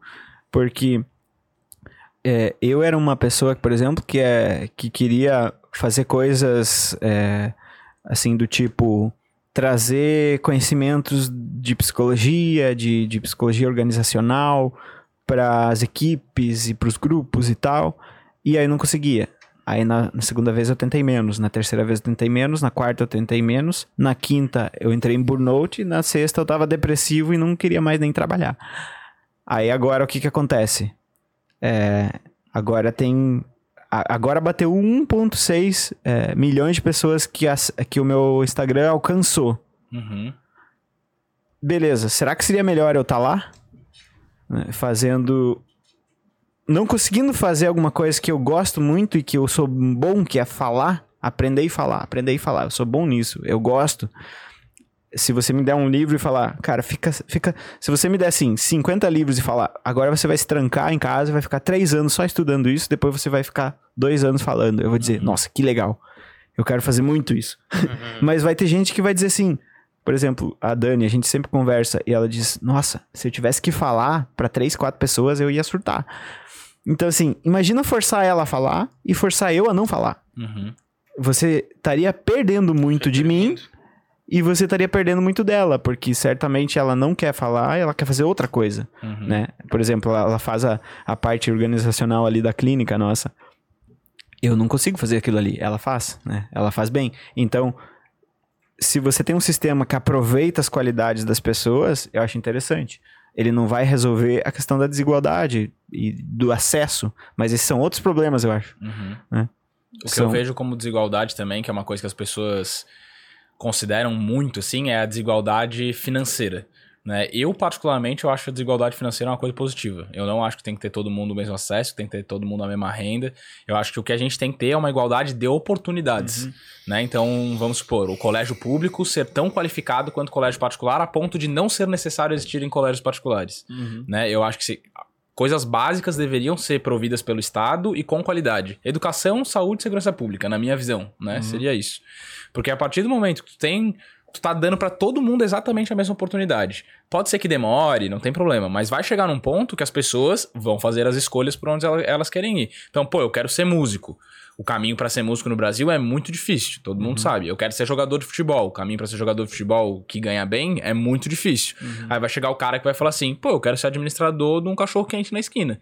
Ele sendo um baita de um cachorro quente na esquina, ele não vai ganhar tanto quando ele sendo um baita jogador de futebol, mas é muito mais fácil, Sim. Né? E às vezes ele vai querer, né? Exatamente. Não ganhar tanto. Ele vai É. querer. É. Porque tem gente que realmente não quer se esforçar tanto pra não ganhar tanto, tem gente que quer se esforçar muito pra ganhar muito. Uhum. Então a gente. É bem isso, a gente tira um pouco a característica do indivíduo quando a gente tem um sistema é, frágil, digamos assim, que quer igualar todo mundo no final. Né? Eu acho que se a gente conseguir igualar na base, é massa, que é dar oportunidade pra todo mundo. Mas querer igualar lá no final, depois que a pessoa teve um puta de um esforço. Tipo, eu tive o privilégio, que é um privilégio mesmo, de estudar em boas escolas, né? Ter uma formação de base boa. E isso me possibilitou muitas coisas, inclusive pensar no que eu queria fazer, querer resolver montar um podcast, etc. Uhum. Tem gente que nem passa isso pela cabeça porque ela tá presa na educação de base dela lá, que foi uma merda. Né? Daí isso eu acho errado, né? Isso eu acho que é o que o Estado deveria tentar desenvolver, até porque a sociedade se desenvolve muito mais dessa forma, né? Mas o interesse dos caras é muito mais repartir renda, digamos assim, porque tu mantém o cara pobre sem pensar, dando um dinheirinho pra ele, que não vai resolver a vida dele, né? Esse auxílio, eu acho um absurdo esse auxílio de 600 reais, né? Que vão dar agora, estão movendo o mundo aí pra conseguir tentar fazer esse auxílio de 600 reais. Vai ficar pagando 600 reais pra uma família que não vai mudar de vida, que vai continuar o resto da vida precisando desses 600 reais. Em vez de tu, beleza, poderia pagar agora, mas investir também na educação da criança ali, né, Pra ela se desenvolver e pra futura geração dessa família não precisar de 600 reais. Mas é uma, sei lá, uma questão bem complexa mas que os é caras que- querem resolver dando 600 reais pra família. Às vezes a questão é que, sei lá, o cara não. O cara não quer que as pessoas tenham um real entendimento de, de- das coisas que estão acontecendo. Sim. Às vezes ele não quer. Às vezes, os, às vezes o sistema ali todo não quer isso, não acha interessante isso, né? Ahn, por que, que o cara vai querer fazer um movimento todo lá para ele perder o poder? Para ele Uhum. perder. para ele perder. ah, por exemplo, essas coisas da, da, da, da eleição, ter doadores de, de campanha ali, você pega e dá 5 milhões para um candidato, e aí esse candidato, depois que se elege, vai ter uma amizadezinha com você. Uhum. Por que, que será que o cara vai dizer assim, não, não quero, não quero que isso aconteça? Se ele quer fazer aquele trabalho ali, a não ser que o cara for muito, assim, muito ético, muito, né, ele vai dizer, não, não, isso, eu não quero fazer isso e tal. Que pelo histórico que temos é um pouquinho difícil, né? Porque o sistema, falando. eu acho que o sistema todo, ele, ele arranca pessoas desse tipo pra fora, né? Uhum. É dificílimo. É igual ao serviço público. O cara que tá lá, geralmente ele, ele tá lá não por como ele pode desempenhar a função lá dentro. Eu nunca conheci um cara que disse, Gia, eu tô, eu tô no serviço público, eu sonhei em ser servidor público. Por quê? Porque lá eu desempenho a minha função do jeito mais fantástico. É onde eu tenho mais oportunidade de exercer quem eu sou. Eu nunca vi ninguém falar isso. Eles falam que eles ficam lá pela segurança Sim. do da previsibilidade financeira, que é aquela coisa que a gente tava falando. Uma das coisas que mais detona o ser humano é a incerteza, é a não previsibilidade e você não ter um mapa que corresponde. Então, você tem um mínimo de um mapa que diz assim, todo mês você vai ganhar isso, isso, isso. Mas a questão do desempenho, a questão do desempenho do indivíduo, da motivação dele, de quão bem esta- é, estável ele tá emocionalmente, psicologicamente, geralmente você não vê muito nesse, nesse, nesse sistema, assim, que é mais... é, assim, dependente do que você for fazer, você vai ganhar isso. Pá, Só isso, só isso, só isso. E às vezes não é nem a questão financeira, porque tem muita gente que não precisa de tanto dinheiro. Tem muita gente que, que é bem feliz, assim, com 5 mil reais, com 7 mil reais, 10 mil reais. E ele é super feliz mesmo com esse, com esse dinheiro. Mas o sistema, por exemplo, do serviço público não reconhece de forma nenhuma você como indivíduo que está fazendo um pouquinho a mais. Não tem um sistema coletivo ali, não tem um sistema organizacional, muitas vezes, quase sempre não tem.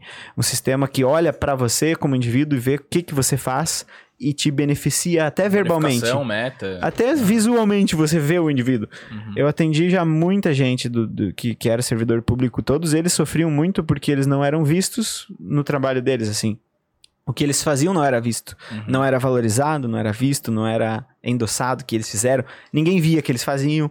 Em geral, o que, ele- o que, que eles faziam? Em geral, eles faziam essa coisa da, da, da corda de diminuir a força. Em geral, Uhum. todos eles faziam isso. Todos, sem exceção que eu atendi, faziam isso. Mas assim, você pode dizer que é uma evidência anedótica, né? Só o que você viu é a verdade? Não. Aham. Mas eu tava lá, eu, eu vi como que o sistema funciona.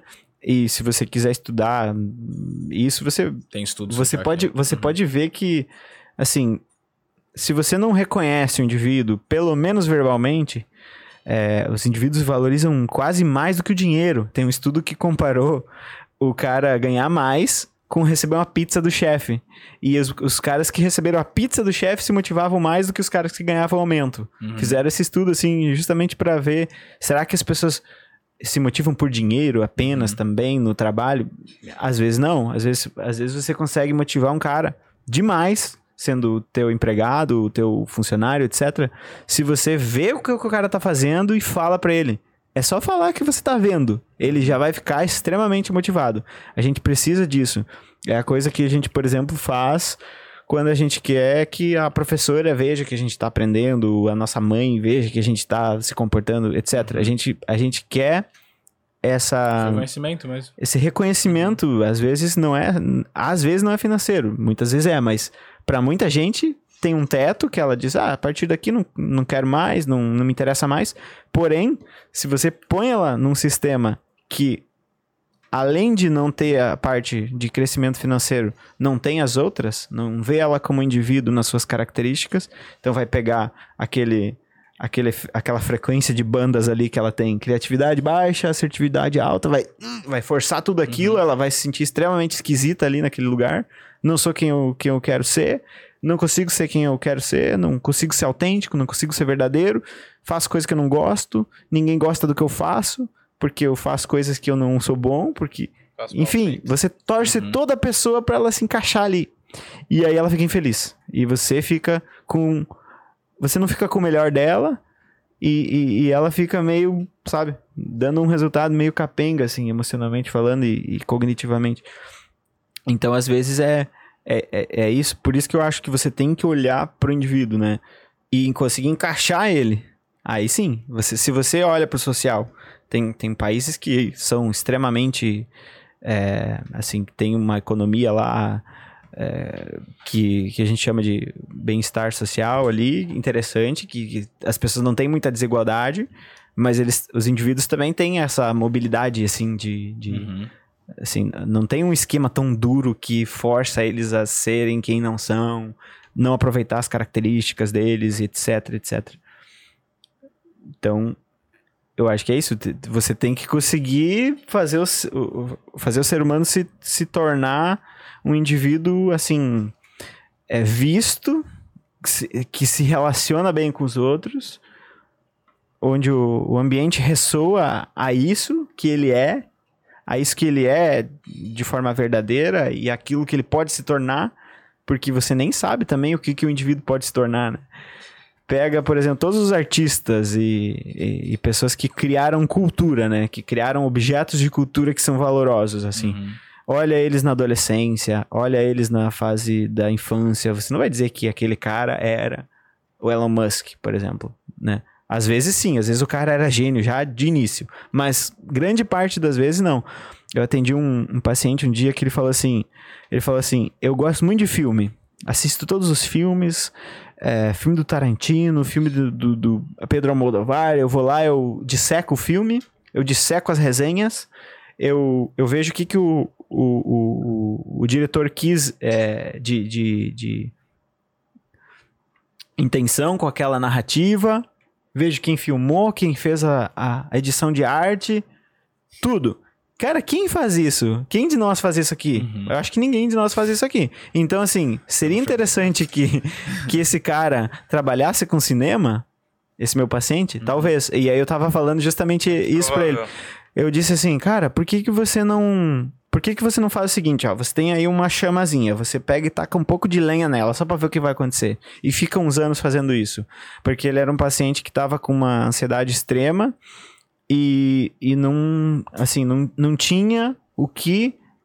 Aonde direcionar a energia dele nos dias. Uhum. Ele não tava fazendo faculdade, não tava trabalhando, então tava em casa e a energia dele meio dispersa. E ele tinha esse negócio que ele disse que era um, um ponto de extremo interesse. E aí eu falei pra ele isso. Por que, que você não bota uma lenha nessa, nesse teu interesse, segue um pouco esse interesse que é muito genuíno pra você, é muito verdadeiro, e aí a gente vai vendo o que que acontece.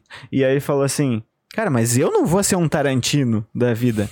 E aí eu perguntei pra ele, sabe, será que o Tarantino, quando tinha sei lá, 15 anos, ele, ele se achava o cara que ia ser o Tarantino. E, ele, e, e aí, inclusive, ele disse: Não, eu estudei a vida do cara, o cara se achava péssimo, assim, pra escrever e tal. Então, assim, o indivíduo que tá ali, no momento que ele tá, você olha ele isolado ali, né? Pá, você não tem como saber o que esse indivíduo vai se tornar. Não, não tem como saber o que, que ele pode ser. Quem ele pode ajudar ou quem ele pode destruir. Não, não dá, né, pra saber. Então, se você consegue eu, eu acredito muito nisso, que se você consegue dar um, um, dar um cenário onde esse indivíduo diz, beleza, aqui eu encontrei um negócio que é extremamente verdadeiro pra mim, traz um profundo significado, fazer um podcast, eu acho que isso é extremamente significativo, ou seja, tem sentido fazer, não é que nem bater a cabeça na parede, que não tem sentido nenhum, não, você, se, se você tem um martelo e bate contra a parede, você tá batendo pra quebrar a parede. Então isso tem um sentido, Tem sentido. tem uma justificativa para aquele comportamento. Se você consegue dar isso pro indivíduo, de qualquer forma, pode ser num, num, num- pode ser num esquema onde é o capitalismo, não sei do que, pode, pode ser num esquema onde é mais social, pode ser. Mas se você dá pro indivíduo esse, esse, essa possibilidade de perseguir isso, ele vai ser forte, assim, ele vai ser emocionalmente estável e forte, vai, ele vai conseguir ser um ponto onde ele vai ficar cada vez mais competente, né, do- de todos os pontos de vista, e cada vez mais vai ocorrer aquilo que a gente falou no início do episódio, que ele vai poder estar andando de avião e pensando assim, ah, talvez o avião vai cair, talvez não, mas eu tô aqui, o meu, o meu racional tá modulando mais o meu comportamento do que as minhas emoções que respondem ao desconhecido e ao incerto, né? Porque tudo que ele faz tem sentido, ou seja, ele, ele gasta energia, acontece alguma coisa, gasta energia, acontece alguma coisa, gasta energia, tem sentido o comportamento desse cara. E ele vê que ele vai aumentando a competência dele. Então ele vai vendo que, opa, aquilo que eu fiz ontem, já não preciso fazer mais porque já dominei. Agora eu vou buscar um outro nível, vou dominar esse nível, aí vou ensinar as pessoas a ir subindo também nessa escalada, cada vez mais competentes, todo mundo que tá em volta. E aí cada vez vai ficando as pessoas mais seguras, mais confiantes, mais competentes.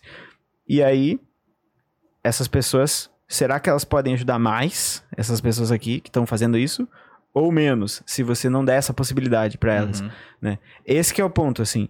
Se você fala de economia e você não não considera a psicologia, você tá incorrendo num, num negócio que é lá o erro lá da escola, que é separa todas as disciplinas e ensina para as pessoas como se fosse uma só disciplina com assim, isolamento total das outras, que não Uhum. faz o menor sentido na realidade, né? Quando você vê a, a, a psicologia, o cérebro ele é material, físico. Então por que, que a gente não estuda física também, junto com a Uhum. psicologia? Física, química, biologia, tudo junto. Por que, que a gente não estuda as coisas junto, né? Tem escolas que fazem isso, inclusive. Tem escolas mais, é, mais assim...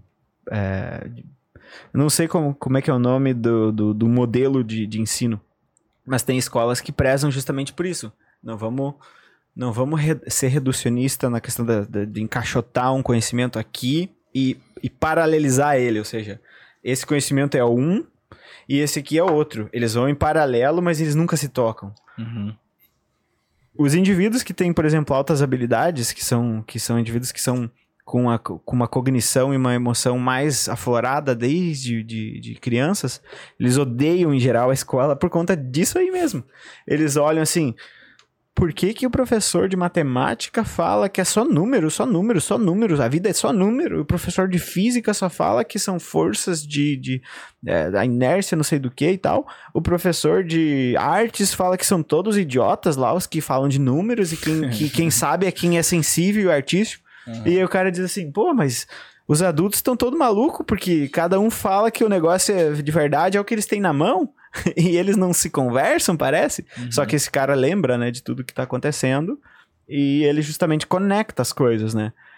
E eu, eu acredito nisso, eu acredito que se você se você tem se você tem um problema econômico, você teria que estudar psicologia. Tanto é que o, por exemplo, um cara que ganhou o Nobel em 2008 foi o Daniel Kahneman, que juntou uhum. as duas disciplinas, né? Psicologia e economia. Aí se criou a psicologia a economia comportamental, né? Uhum. Foi um ramo que ele criou a partir disso. Bom, as, as pessoas não tomam decisões racionais, economicamente falando. Elas tomam decisões emocionais. Sim. E a partir de muitos vieses cognitivos, ou seja, erros de lógica cognitivos. Uhum. E aí ele foi estudar isso para entender porque os economistas estavam lidando com o homem, é, a noção de homem racional de decisões, né? Ele estava dizendo, as decisões econômicas são todas racionais. As pessoas elas tomam as decisões porque elas sabem os prós e contras. E aí, em geral, a gente viu que não. O indivíduo toma uma decisão, muitas vezes de uma maneira emocional, o racional dele confabula essa decisão emocional que ele tem e ele começa a justificar aquilo. E ele não quer admitir para você que ele cometeu um erro. Ele uhum. justifica e arboriza os, os, as razões pelas quais ele tomou aquela decisão ruim, né? Então, assim, esse é o cara que, por exemplo, se você se você estiver falando de, de acertar a economia, você tem que estar tá olhando para esse para esse ser humano que é emocional, uhum. que é, né? Ele tá num contexto é, de, de, de sentir as coisas, de ter afetos. Sim. Até que tem aquelas doenças de comprador compulsivo, né? Uhum. É, ele destrói a própria economia, mas por uma compulsão que é uma coisa completamente psicológica. Exato. É. Então, é, é, é, Qualquer pessoa que for, sei lá, é, a psicologia tem um pouco de, de vantagem nisso, porque é muito ampla a psicologia, né? É, tem 100 anos só de psicologia científica, digamos assim. Uhum. Então a gente não está nem começando a ter, por exemplo, a idade da, medi da medicina, que é. O Hipócrates é, é um cara que viveu há 3 mil anos, 4 mil anos, o, o pai da medicina, o Hipócrates. Uhum. E a matemática, o Pitágoras, os caras lá, 4 mil anos atrás. E a psicologia tem 100 anos. Então, assim, é um negócio que a gente nem sabe o que está acontecendo ainda, o que, que essa disciplina vai ensinar, vai, uhum. vai aprender. Mas ela tem muitas coisas que você pode, se você, se você for estudar, você vai ver que tem muita coisa que você pode aproveitar para economia, para medicina, para para matemática, às é vezes. quando a gente fala de psicologia, a gente não tá nem falando. Tipo, é uma ciência e tal, mas a gente tá falando do comportamento humano, né? Então é tu uhum. adequar, digamos, as coisas que a gente.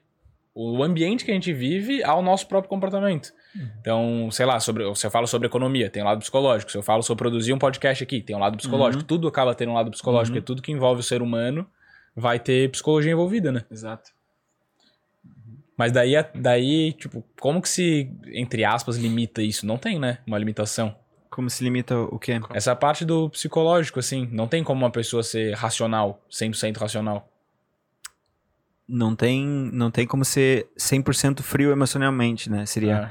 É. É, porque aí entra a palavra racional que, que assim, na filosofia se usava racional como livre de, das paixões, eles diziam, né? As paixões uhum. seriam o quê? As emoções, né? Uh, o, patos, que chama, né? Que seria o emocional. Tanto que uma coisa é dita patológica quando tem o patos, né? Ou seja, emoções são vistas como, desde muito cedo, assim, uhum. da, muito, muito antigamente, como um negócio perigoso. E... Então a ideia que a gente tinha de racional, razão, seria livre de emoções, livre de afetos.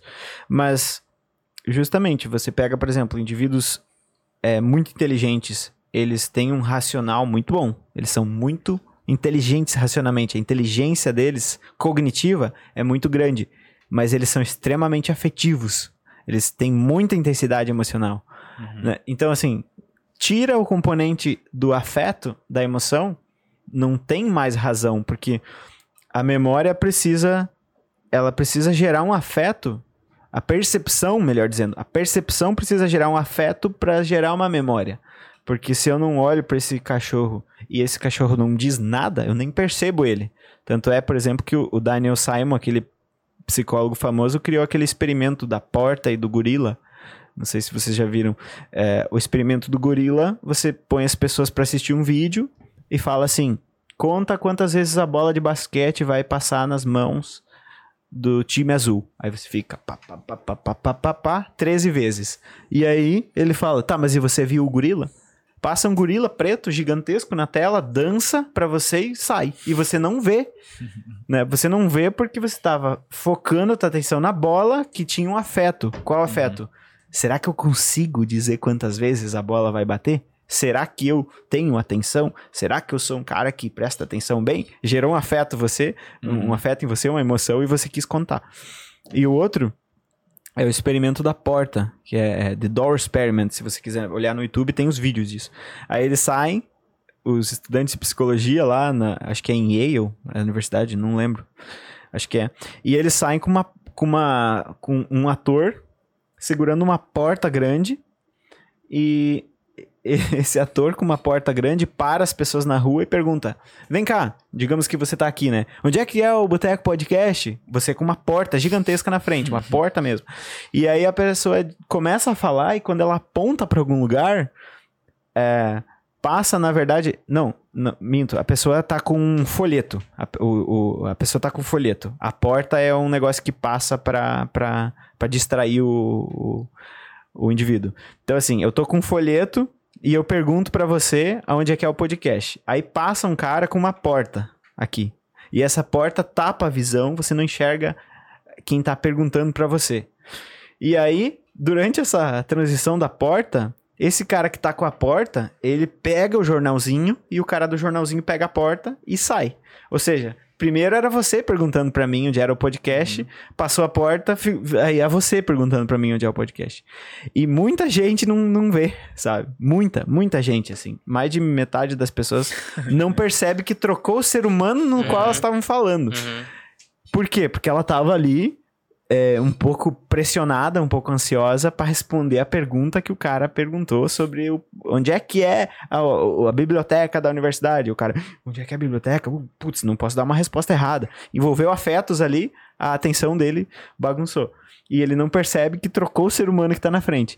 Aí tem uns videozinhos de, de, de YouTube, assim, das pessoas replicando isso no- em lojas, né? O cara fala assim, qual você quer? Você quer o, o copo azul ou vermelho? Ah, eu quero vermelho. E a pessoa vai pra baixo da mesa e volta, é outro cara. E a pessoa paga, vai tudo embora, não, não percebe.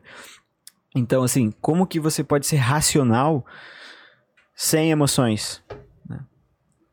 Tem casos da neurociência que, assim, você destrói partes afetivas do cérebro, a pessoa fica extremamente irracional, digamos assim. Deci- Decisões extremamente esquisitas, sem nexo nenhum, respondendo emocionalmente de uma forma brutal, assim, a coisas que não têm nexo Uhum. é, tendo decisões é, financeiras, econômicas, comportamentais, tipo, sei lá, tirar a calça no meio do nada por motivo nenhum, ou vender todos os bens por conta de um pensamento que teve. Tem casos na neurociência que mostra isso, né? Danifica partes afetivas do cérebro. Não existe mais racional, assim. É um sistema que não dá pra desassociar, assim. Exato, então é a mesma coisa que a gente estava conversando antes, né? Do, do, de, de, de quebrar todas as disciplinas e dizer que não tem nada a ver uma coisa com a outra. Também, quebrar razão com emoção e dizer que uma coisa não tem nada a ver com a outra. Por muito tempo foi assim dentro da, da, da psicologia mesmo. É, se, se via, principalmente da filosofia, né? Se via o processo emocional e o processo racional como competidores ou separados Distintos. totalmente, né? O Nietzsche foi um dos caras na filosofia que disse que a gente era extremamente emocional, extremamente inconsciente e não tinha nada de racional no ser humano, Uhum. que a gente só justificava racionalmente as coisas. Inclusive, o- um conceito que ele criou ali de, de, de para explicar isso foi usado pelo Freud para Pra, é muito parecido com, com uma ideia do Freud de inconsciente, assim, né? De, de, de- De que a gente não tem escolha. é, de determinismo através das emoções, né?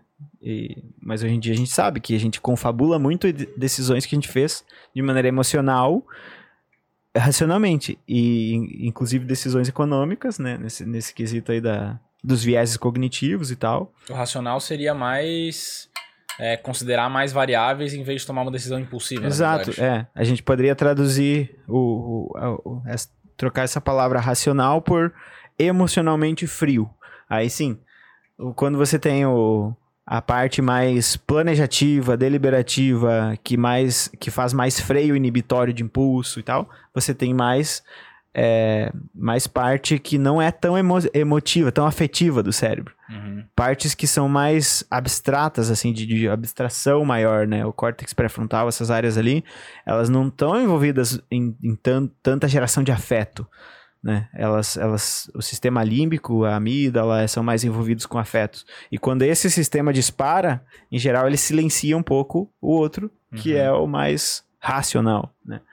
Então a gente pode falar de processos que são emocionalmente quentes, como medo, raiva, amor, paixão, é, é, essas- esses processos aí afetivos, Uhum. e os outros processos que são é, uma- um cálculo matemático. Uhum. Tem nada de afeto ali.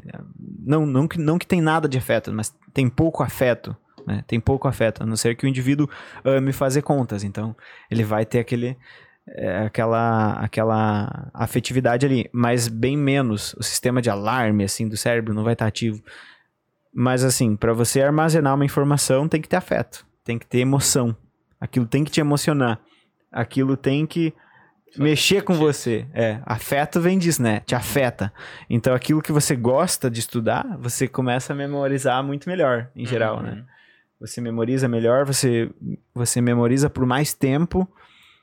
E por isso que estudar o que você ama faz muito sentido, né? Faz, faz muito sentido você encontrar uma profissão que você goste, porque você vai ter mais afetos, mais emoções quando as coisas acontecem. Você vai ter mais memórias de longo prazo para te orientar no futuro. E essas memórias de longo prazo vão ser recuperadas na memória operacional e você vai lidar melhor com a situação naquele momento, porque você tá com um mapa muito melhor, né? Com, com...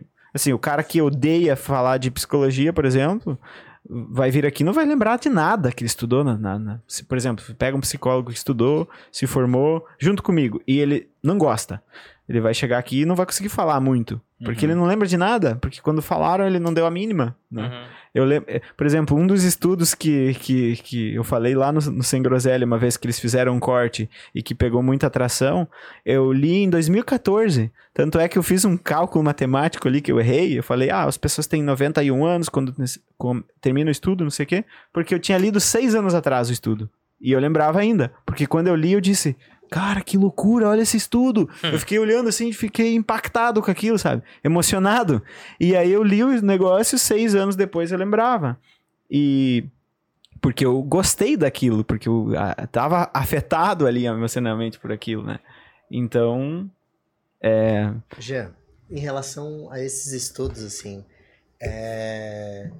tipo, antigamente se tinha bem, muito mais liberdade para tu fazer estudos, assim, no sentido de que tu submetia pessoas, Uhum. animais a situações bem mais Aham. estressantes, assim, né? Vamos, vamos trazer um, um eufemismo aí, né? sim, demais. né?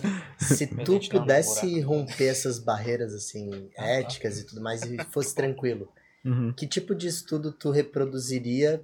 é, um estudo que tu viu, ou assim, que tu talvez mudasse alguns aspectos dele, porque tu acha interessante, mas que talvez hoje não fosse eticamente aceito, ou por algum motivo a sociedade não entenderia isso. Uhum. Ah, se eu fosse mudar aspectos. Bom, não, não- nu- nunca parei para pensar nisso, porque eu nunca pensei em ir tanto para a área de pesquisa, assim mesmo, de universidade, mas tem alguns estudos que. A grande, a grande parte dos estudos mais. é, assim, mais conhecidos que a gente tem, de fato não são replicáveis, né? Por exemplo, aquele estudo do Milgram, do Stanley Milgram, que colocou os indivíduos para para darem choque num, num, num ator. Uhum. Nunca seria replicado esse estudo hoje, né? o que que acontecia? Você tinha uma você tinha aqui, vamos, vamos ilustrar, porque eu gosto de pensar visualmente. Você tinha aqui um, um cara que eu contratei, vestido de jaleco. Você tinha aqui um, um ator também, todos cúmplices comigo. Esse ator aqui, que seria um aluno. Uhum. E aqui seria um professor, que no caso daí seria o participante real do estudo, aquele que não sabe de nada. E aí eu digo para esse cara o seguinte, ó. Você vai entrar num experimento patrocinado pela Universidade Yale, 100% seguro, não tem problema nenhum. Você vai aplicar choques nesse cara quando ele responde respostas erradas num testezinho. Cada resposta errada, 15 volts para cima. E eles fizeram o seguinte: perguntaram antes para os estudantes de Yale quantos por cento de pessoas você acha que vai aplicar o choque mais severo? 450 volts. Eles falaram assim: bom, eu acho que 3% das pessoas vai aplicar o choque severo. E aí o, o cara rodou o estudo, 67% dos, dos, dos participantes deu o choque máximo na pessoa. Pensa só, 470 vo 450 volts é igual botar duas vezes o dedo na tomada. Um choque violento. E esse cara aqui, que era ator, que era um aluno também, ele começava a gritar quando ele era, assim, era todo o protocolo do estudo. Quando chegasse em 300 e poucos volts, esse cara ia começar a gritar e dizer assim, ó, eu tenho ataque cardíaco, eu tenho problema no coração, por favor, para. Uhum. E esse cara aqui continuava dando choque. Porque esse, esse cara aqui, que era o pesquisador de jaleco, falava o seguinte, ó. O estudo que você concordou em participar exige que você continue. É, é, é fundamental que você continue, ele falava desse jeito. E aí a galera colocava. Depois eles viram que a galera confabulava as decisões que eles tomavam, é, justificava até de maneira assim, patologicamente do mal, digamos assim, dizendo que, ah, o indivíduo era tão burro que merecia re- mesmo choque. Existia até esse tipo de. Existiu até esse tipo de é, justificativa nos indivíduos que acionavam, né? Uhum. E, e o único choque que foi administrado de fato no estudo foi o primeiro choque, que foi nesse cara, no cara que administra, né? Uhum. Um choque de 15 volts no cara que administrava. Então, assim, é esse o choque que você vai aplicar no cara. Aí o cara tomou o choque, né? Só que daí, cada vez que você errar, vai, vai acumular. Então vai ficar cada vez maior. Então os indivíduos de fato achavam, a, grande parte deles achava que estava aplicando um choque de 450 volts no indivíduo e que estava tava tudo bem. Mas foi sempre o de 15. Não, não, não existiu choque nenhum. Ah, o único choque foi o cara O que foi o que Saquei. aquele que apertava o botão do choque tomou o primeiro. Depois era tudo tudo Encenação. uma encenação. Só que daí por que que o, o estudo foi eticamente é, assim criticado? Porque esses caras aqui muitas vezes ficavam traumatizados. Esses caras eles eles saíam daquela experiência e eles falavam assim "Hum, o que que aconteceu? Eu, eu- eu apliquei choques numa pessoa de 400 e poucos volts. E aí ele começava a entrar numa assim, numa dissonância cognitiva muitas vezes, né, que é uma assim, eu, eu fiz, mas por que que eu fiz? Eu não queria. Ele não, mas é que não era tão ruim assim. Não, mas o cara era burro. Não, mas é que me mandaram, mas eu não quero. E ele muitas vezes ficava traumatizado. Então, a- a- hoje em dia nunca rodaria esse estudo por conta disso, por conta de que o cara que vai aplicar o choque vai sair traumatizado, certamente, né? E mas tem outros estudos, né, que, que, que poderiam ser repensados. Outro estudo que foi criticado e que, e que hum, de- é, é bastante conhecido é o da prisão de Stanford. Tem também um documentário no YouTube sobre esse estudo, que é aquele dos guardas e dos prisioneiros que eram todos também eram todos alunos de Stanford e se dividiram entre guardas e prisioneiros. Então os guardas tinham uma, um poder ali de autoridade, um cacetete, um negócio, óculos escuro para não ter contato visual, uma roupa, né, uma farda. E os alunos foram para casa e a polícia estava junto com junto com a, a produção do estudo, né? A polícia capturou esses caras e botou mesmo na cadeia, assim, como se fosse real, mas eles sabiam que era um estudo. Uhum. E Só que esse estudo, ele, ele parou depois de seis dias porque um, dos caras que era um prisioneiro colapsou emocionalmente, gritou de uma forma alucinada que queria sair. Aí o Felipe Zimbardo, que era o, o, o condutor do estudo ali, resolveu parar o estudo, que era para ir não sei quantos dias lá, parou no sexto dia. E aí também, muita gente ficou traumatizada dos dois lados. Alguns prisioneiros, uh, alguns guardas e alguns prisioneiros ficaram meio perdidos depois. Tiveram que fazer terapia, fizeram meio, ficaram meio traumatizados. Estudo E, é, É, só coisa. e, meu, tem o estudo também do, do, do, do- Como é que é o nome do cara? Mas o imagina, John Watson. mas imagina o quanto que isso também não deve é, trazer de material pra estudo mesmo. né? Contribuiu demais para É. psicologia. Todos esses estudos bizarros, assim, Aham. e, e cruéis. Sim. Mas foram conduzidos de uma forma que talvez na época nem conseguiam pensar muito bem naquilo que que que estava acontecendo, né? Nos efeitos colaterais ali. Não né? dava para É. entender muito bem. É, por exemplo, em 1924, o que, que se pensava sobre cérebro? Até 1950 se achava que o cérebro do adulto era fixo, rígido, que você não podia aprender novas habilidades. Uhum. Não acreditavam na neuroplasticidade de um adulto até 1950. Isso é tipo se- 70 anos atrás, é muito, muito pouco. E se você vai ler teorias psicológicas de mais ou menos assim, de mais ou menos 60 para baixo, 1960 para baixo, teorias de 1920, teorias de 1930, teorias de 1940, 1950, você vê que às vezes os caras defendiam um negócio que era assim, a gente hoje pega aquela característica e diz que é verdade, mas junto com outras várias, e aí o cara diz assim, por exemplo, Abraham Maslow, as necessidades humanas têm uma hierarquia. Se você não eh, se você não não sacia a fome, você não consegue amar. Uhum. Hoje em dia a gente sabe que existe uma hierarquia de necessidades fisiológicas e tal, mas você consegue amar estando com Não é fome. impeditivo, né? É, então assim, tem muita coisa que você vai lendo na história da psicologia e você diz: como é que os caras pensavam isso? Isso é tão óbvio hoje, mas é óbvio pra nós hoje, porque a gente tem um, um repertório de psicologia que até popularmente, assim, a gente conhece muita coisa. Por exemplo, de, de podcasts, o trabalho que vocês fazem é sensacional. Vocês trazem gente que fala sobre coisas que hoje em dia a gente olha e sabe que acontece daquela forma, mas 30 anos atrás era assim, que? Dá pra um adulto aprender, a- sei lá.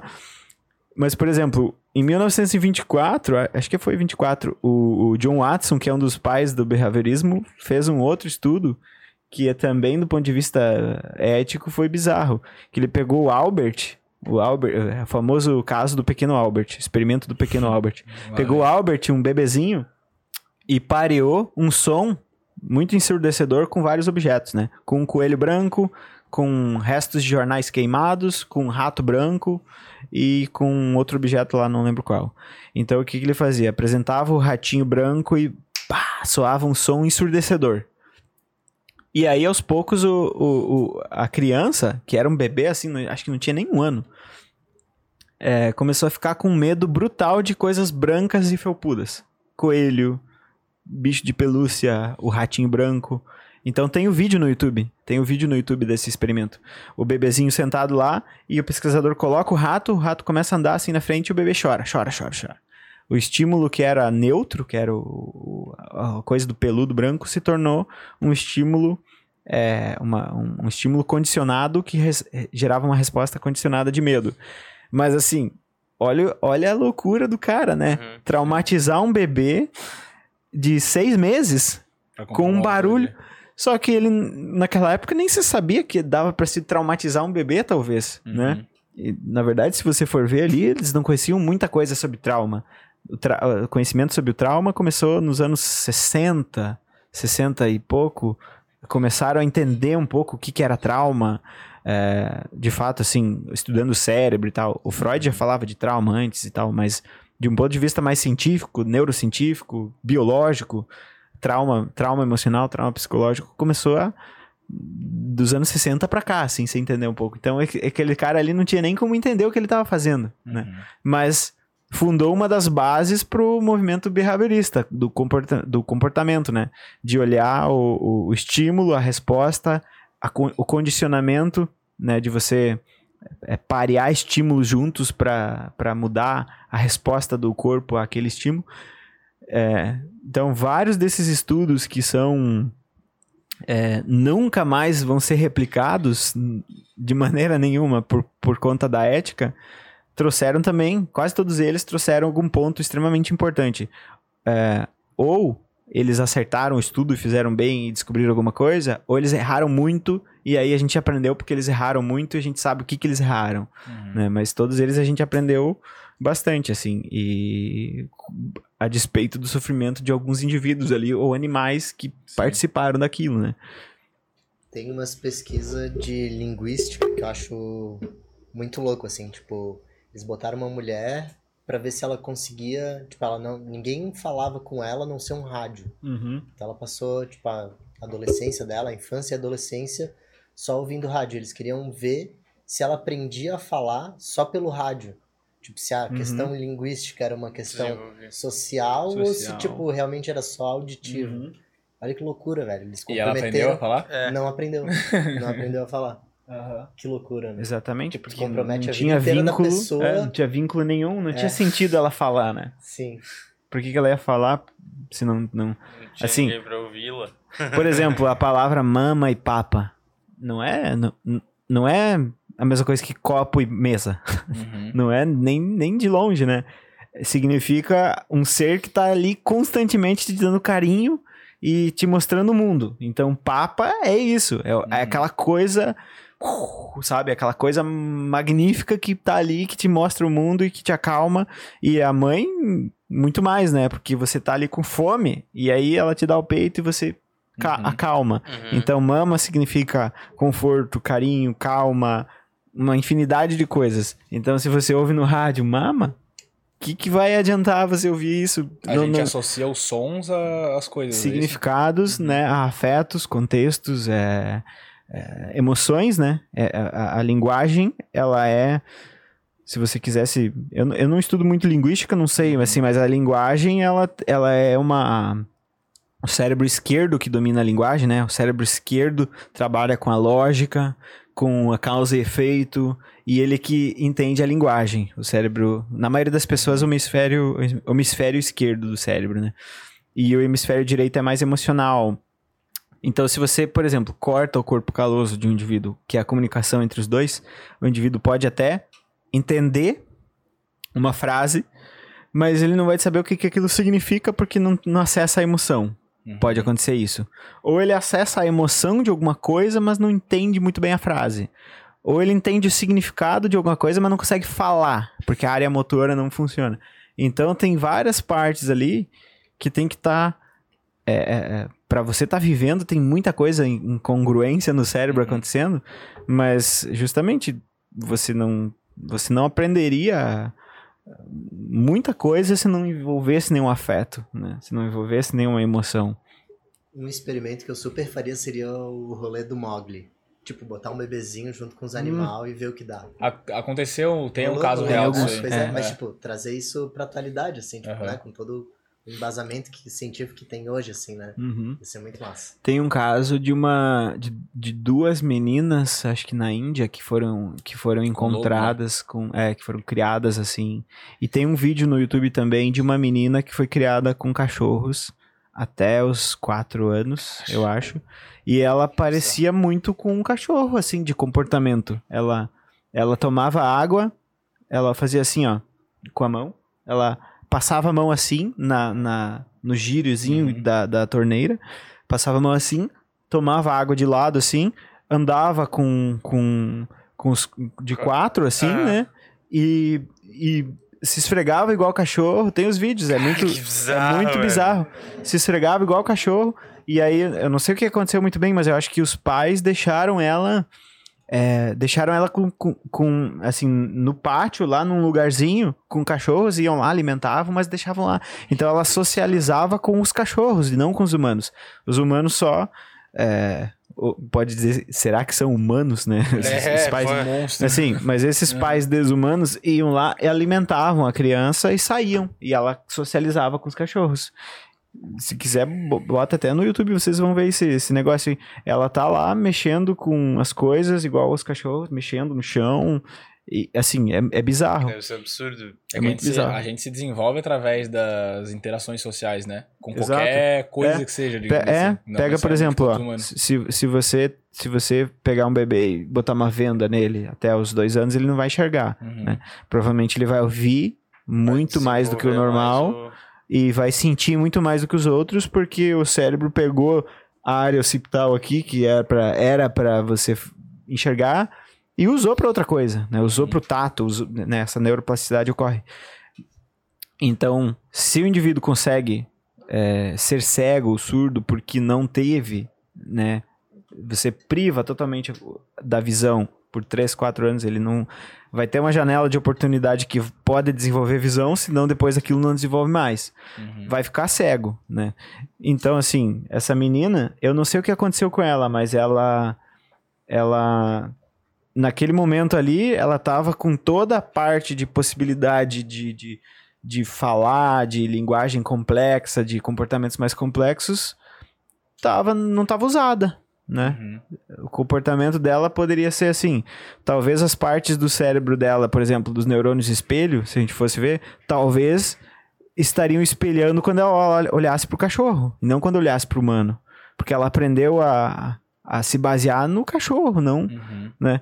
Por exemplo, o, tem um tem um neurocientista que descobriu em 98 latia? essa. Eu não, não lembro se ela latia no vídeo. Eu, eu acho que sim, acho que sim. Ela, ela ficava com a língua de fora. Uhum. É muito louco, muito, Nossa, muito, muito impressionante. Eu não sei o que aconteceu com elas. Eu não sei se ela conseguiu se recuperar. Eu não, não lembro. No vídeo que tem no YouTube mostra ela, mostra o caso e fala o que acontece com ela no final, mas eu não lembro muito bem. Eu Mas nunca tinha ouvido falar nisso. assim, se ela teve muita sorte, o cérebro dela não perdeu as capacidades ali, a- aquela janela de oportunidade para. Mas eu acho que com quatro anos ali, não sei o que, que, o que, que ela conseguiu desenvolver, né? Uhum. A partir dos quatro, né? É, Sim. sim. Assim, ficou. a- As crianças, por exemplo, lá da Romênia, que teve uma série de crianças lá que o- teve um ditador comunista que resolveu o seguinte: eu vou aumentar a população para aquecer a economia, né? Bem interessante a, a ideia do cara. Vou aquecer a economia. Como? Aumentando gente. Então, o que, que eu vou fazer? Eu vou fazer uma polícia da menstruação. Eu vou caçar as mulheres, igual tá acontecendo na China agora, fazem, fazem teste Covid né? forçado das pessoas. Ele fazia teste de menstruação, de, pra ver se a mulher tava menstruada. Se ela tava menstruada, significa que ela não tava, é, é, se ela, ela não tava Fértil, fecundando, é. né? Não tava gerando uma vida ali, então eles pagavam uma multa, o casal. Pagava a multa, sei lá o que acontecia. E aí o resultado foi que começou a nascer, nascer, nascer criança e não tinha gente, não tinha gente para cuidar dessas crianças e não ti, e o país era pobre, então começaram a levar para instituições. E aí quando esse cara foi capturado, tinha 170 mil, mais de 170 mil crianças institucionalizadas e não tinha estrutura para isso, né? Então o que que acontecia? As crianças eram deixadas lá, eram alimentadas e deixadas de novo. E vinha uma pessoa e cuidava, entre aspas, das necessidades fisiológicas ali básicas, comida, sei lá, é, mas, mas nem, nem necessidades assim de, de, de xixi, cocô não, não tinha, era, era um lugar assim, fedia, sabe? Era cheio de excrementos no lugar e tal.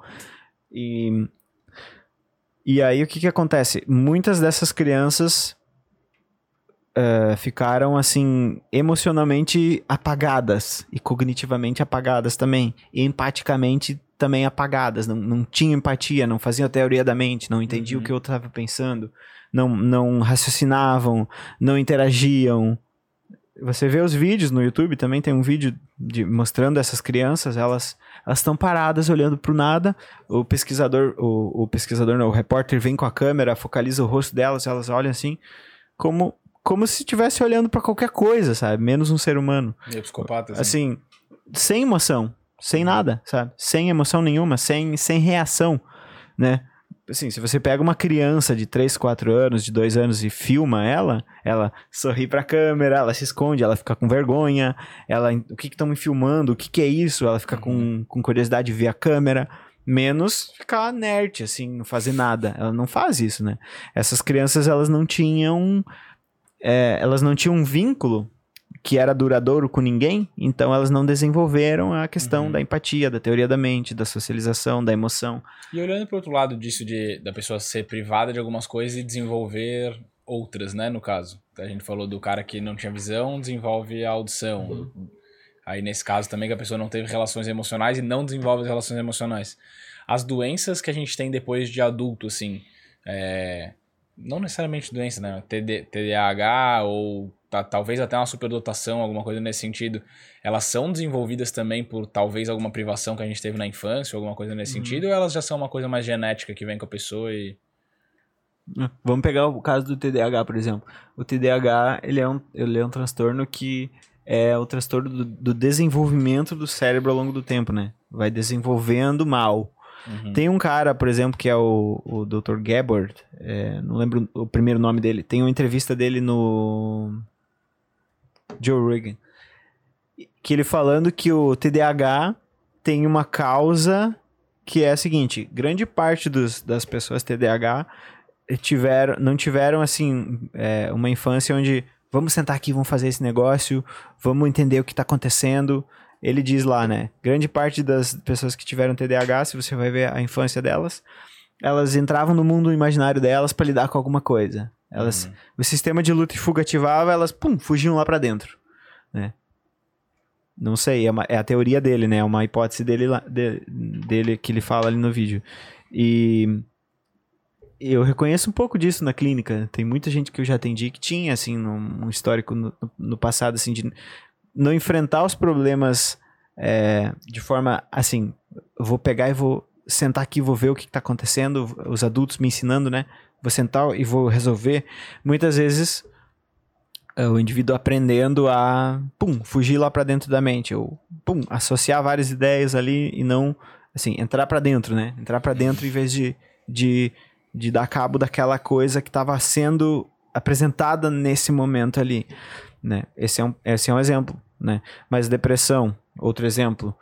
É, toda pessoa que tem depressão, é, ela, ela tem, não, toda pessoa que tem depressão, não, melhor dizendo, quase toda pessoa, pessoa que tem depressão tem uma genética favorável.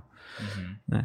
Se você não tem a genética favorável, você não vai se estressar tanto com as situações, não vai colapsar tanto com as situações, não vai inflamar tanto o teu corpo, né? teu cérebro não vai inflamar tanto por, por consequência, e talvez você não desenvolva.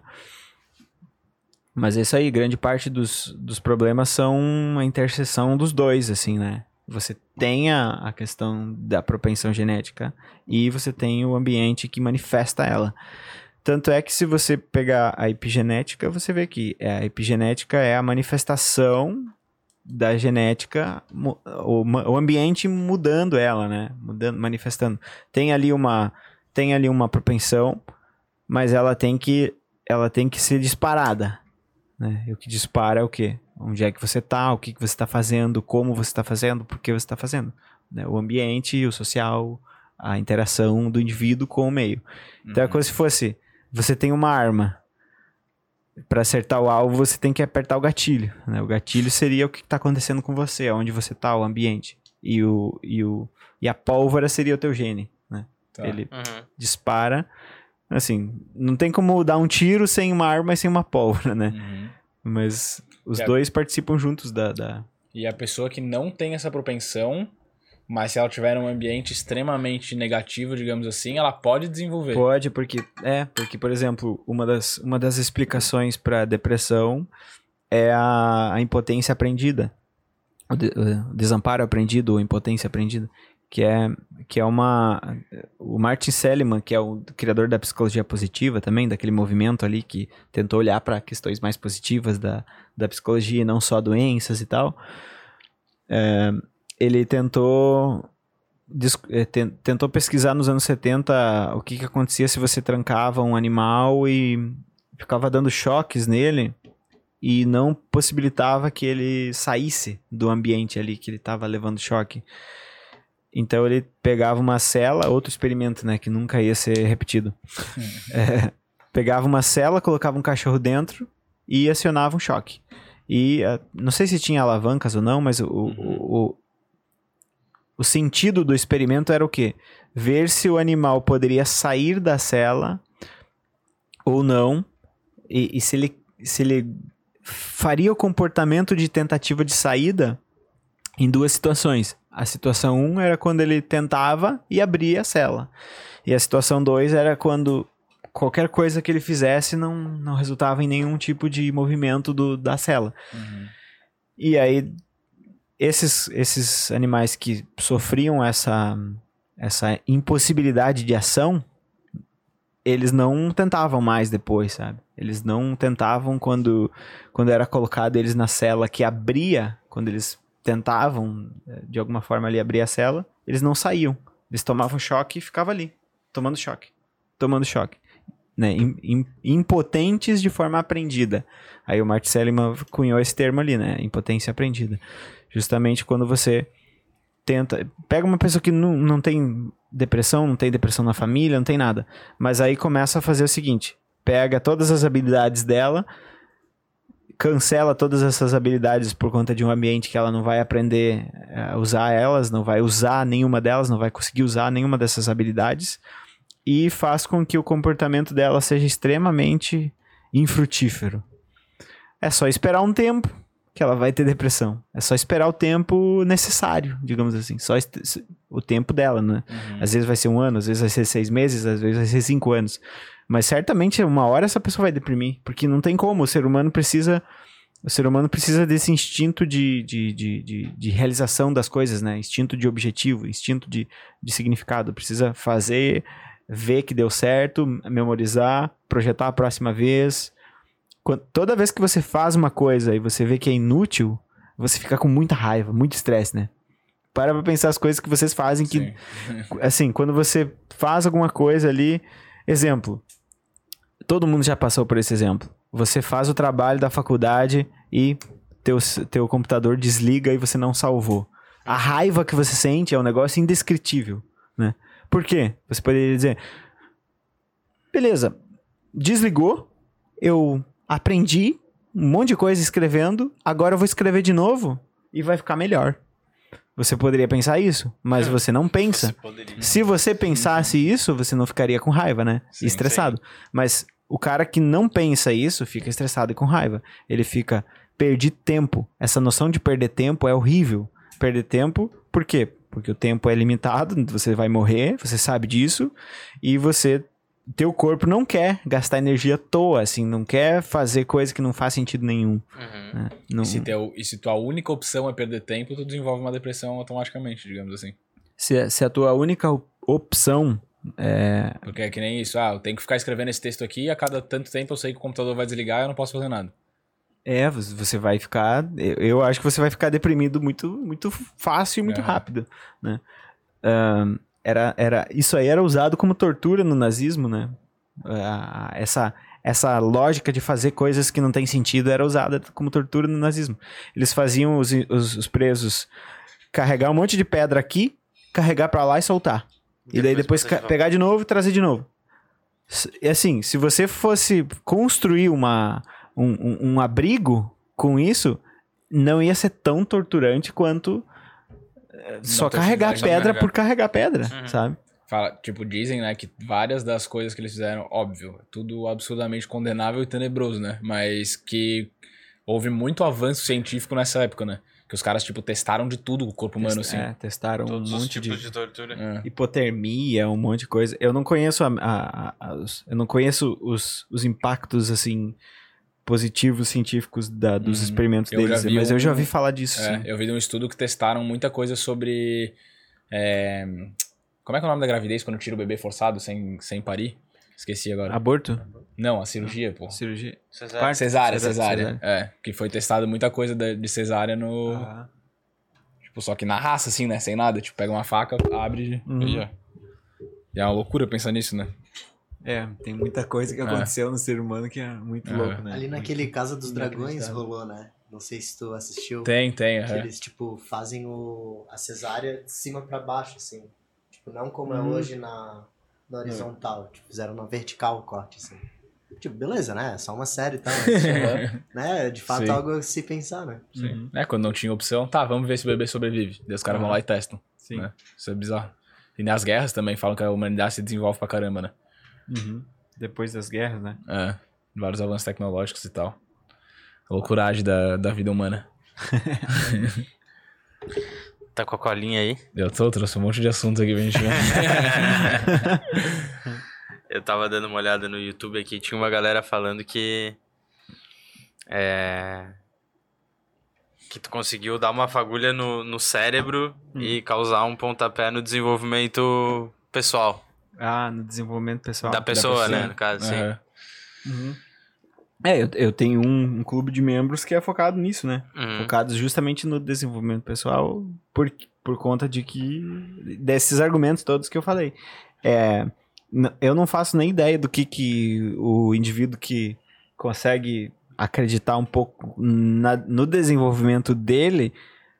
Eu, eu não faço a menor ideia do que, que ele pode conseguir em três anos, em cinco anos. Uhum. Porque nem ele faz ideia, né? Sim. Assim, o que que fez, por exemplo, vocês é, montarem essa estrutura aqui? Vocês viram alguém fazendo primeiro, né? Sim. Uhum. Teve, teve que ter essa aprendizagem social, assim, de você ver que é Uhum. possível. Mas vocês acreditaram que dava pra fazer. Se vocês não Possível tivessem... não era. Vocês Sim. não, não, não, vocês poderiam até pensar assim, ah, talvez não, não, a gente não consiga gente que vai ouvir, talvez não consiga fazer muito bem, ou sei lá. Mas vocês acreditavam que dava pra fazer alguma coisa, dava pra criar uma realidade, dava Uhum. pra criar, assim, o Will dava pra criar um outro Will no futuro que ele era um pouco mais competente do que o, aquele que estava existindo ali naquele momento, e isso ia ser bom. Né? O, o Carl Rogers, que era um psicólogo humanista, o humanismo é muito interessante. O humanismo é isso aí. É, vamos desenvolver o indivíduo porque ele consegue se desenvolver e ele faz isso e quando ele faz é bom e é bom não só para ele, mas como para os outros. E daí ele falava: existe um processo que é quando você olha o, a discrepância entre o eu real e o eu ideal e você consegue atingir esse eu ideal, você obtém a autorrealização, que era a motivação que ele acreditava, o Carl Rogers, que era a motivação universal, autorrealização. É bem interessante a teoria dele. Ele é um psicólogo que não é tão antigo assim, ele, ele os livros dele são de dos anos 60, 70. É bem interessante, é um, é um psicólogo que, que, que te inspira nesse sentido, sabe? Vou Uhum. melhorar. Vou melhorar o quê? Meu ambiente, as pessoas que eu convivo vão ser melhores, vão, vão, vão se beneficiar, porque eu vou ser mais competente, vou ser mais motivado, vou ser mais cauteloso, vou ser mais paciente, vou ser mais, vou ser mais inteligente, vou ser mais é, controlado emocionalmente, menos reativo, sei lá. Uma das coisas que é muito interessante é isso, você, você tentar você tentar definir um- uma série de coisas que você vai que você vai tentar uh, buscar depois. Porque se você for pensar no comportamento, é como se fosse a sala do Dragon Ball lá. Uma coisa branca, não tem Ah. nada em lugar nenhum. As possibilidades de comportamento do ser humano, elas são, sei lá, é, é igual a sala do Matrix também que eles falam. Bota um monte de arma aqui, vem Uhum. aquele monte de arma. Ou seja, você pode ser um cara que daqui a 10 anos, o, o, Dan- o Daniel Gilbert estuda isso. É, você pode dizer que você vai continuar o mesmo cara daqui a 10 anos, ou você pode ser um cara que seja tão diferente de você agora que vocês não se reconheçam se vocês fossem conversar. Uhum. E Uhum. isso é verdade. Isso, isso o, o Daniel Gilbert fez pesquisa sobre isso e ele mostra isso. O, a previsibilidade do indivíduo sobre o futuro, sobre a mudança de características dele no futuro é, é muito baixa. Muito, muito baixa. Então ele pega as pessoas e diz: Você gosta de Pink Floyd? Por exemplo, eu gosto de Pink Floyd ainda desde. De, dos 23. Mas tem um monte de coisa que eu não gosto mais. Um monte, um monte de coisa. Um monte de coisa que eu não. não assim. Não tenho a menor noção, assim, de eu, de, eu, de eu gostar daquilo hoje. Uhum. E aí ele perguntava pro indivíduo: daqui a 10 anos, qual a tua probabilidade de você gostar disso? Ah, a probabilidade tanto. E aí ele rodava o estudo lá, não, não lembro como que ele fazia esse estudo, se ele acompanhava as pessoas no, no tempo lá, não lembro. Mas tem um, tem um TED Talk que ele mostra como que ele faz. E ele. Aí a conclusão dele era que a gente tem uma previsibilidade muito baixa do nosso comportamento no futuro. E por quê? Porque pra gente perceber coisas no futuro, a gente precisa imaginar. E a nossa imaginação, ela é muito boa pra criar alguma coisa agora, né? Então, cria um A filme, cria um negócio. É, a nossa imaginação, ela é precisa a curto prazo. A longo prazo, ela não é nada precisa. Porque você tá sempre falando das tuas experiências recentes, né? É, ela não é nada precisa, a não ser que você torne ela outra coisa, que daí seria um planejamento. Aí um planejamento é preciso, mas a imaginação não. Então a imaginação cria, e daí você senta e diz: daqui a 10 anos eu quero ter isso, isso, isso, isso, quero ser assim, e prevê um monte de coisa, é, mapeia um monte de comportamentos. Então, por exemplo, daqui a 10 anos eu quero ter um relacionamento, e esse relacionamento tem que ser dessa forma. Tem que ser uma pessoa que respeita a minha opinião, uma pessoa que quando eu falo ela não grita de volta, ou quando eu falo ela não sai sem ouvir. Ela tem que responder as coisas que eu falo com, com respeito, eu também tenho que responder ela com respeito. A gente tem que gostar mais ou menos de algumas coisas parecidas. A gente tem que ter, é, sei lá, um, interesse filosófico em comum. E a gente tem que ter uma relação que seja emocionalmente profunda. Beleza. Se você marcar isso e escrever, e você for olhando com o tempo, certamente quando chegar uma pessoa parecida com aquilo ali, vai ter uma memória que você vai acionar e que vai se tornar uma percepção. Então a tua memória de longo prazo vai virar uma percepção. Então você vai dizer assim: opa, definições que eu fiz no passado estão voltando na minha memória de trabalho aqui, porque tem uma pessoa parecida com aquela que eu defini lá atrás. Porque tem pessoas parecidas, tem 7 bilhões de pessoas no mundo, né? Então tem alguém muito semelhante com aquele que você definiu ali, né? Tem, te- tem pessoas que. Tem muita gente que é parecida com aquilo que você precisa.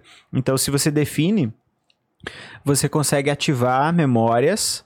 Essas memórias se tornam percepções, e no momento em que você percebe a coisa em si, seja qualquer coisa, você vai ter um aviso, você vai ter uma emoção, você vai ter um, um impacto emocional ali, então você vai perceber aquilo. Então, muitas vezes, o indivíduo não melhora o comportamento dele, ou, ou, ou a questão financeira dele, ou a questão emocional, ou relacional dele, simplesmente porque ele só fica na imaginação.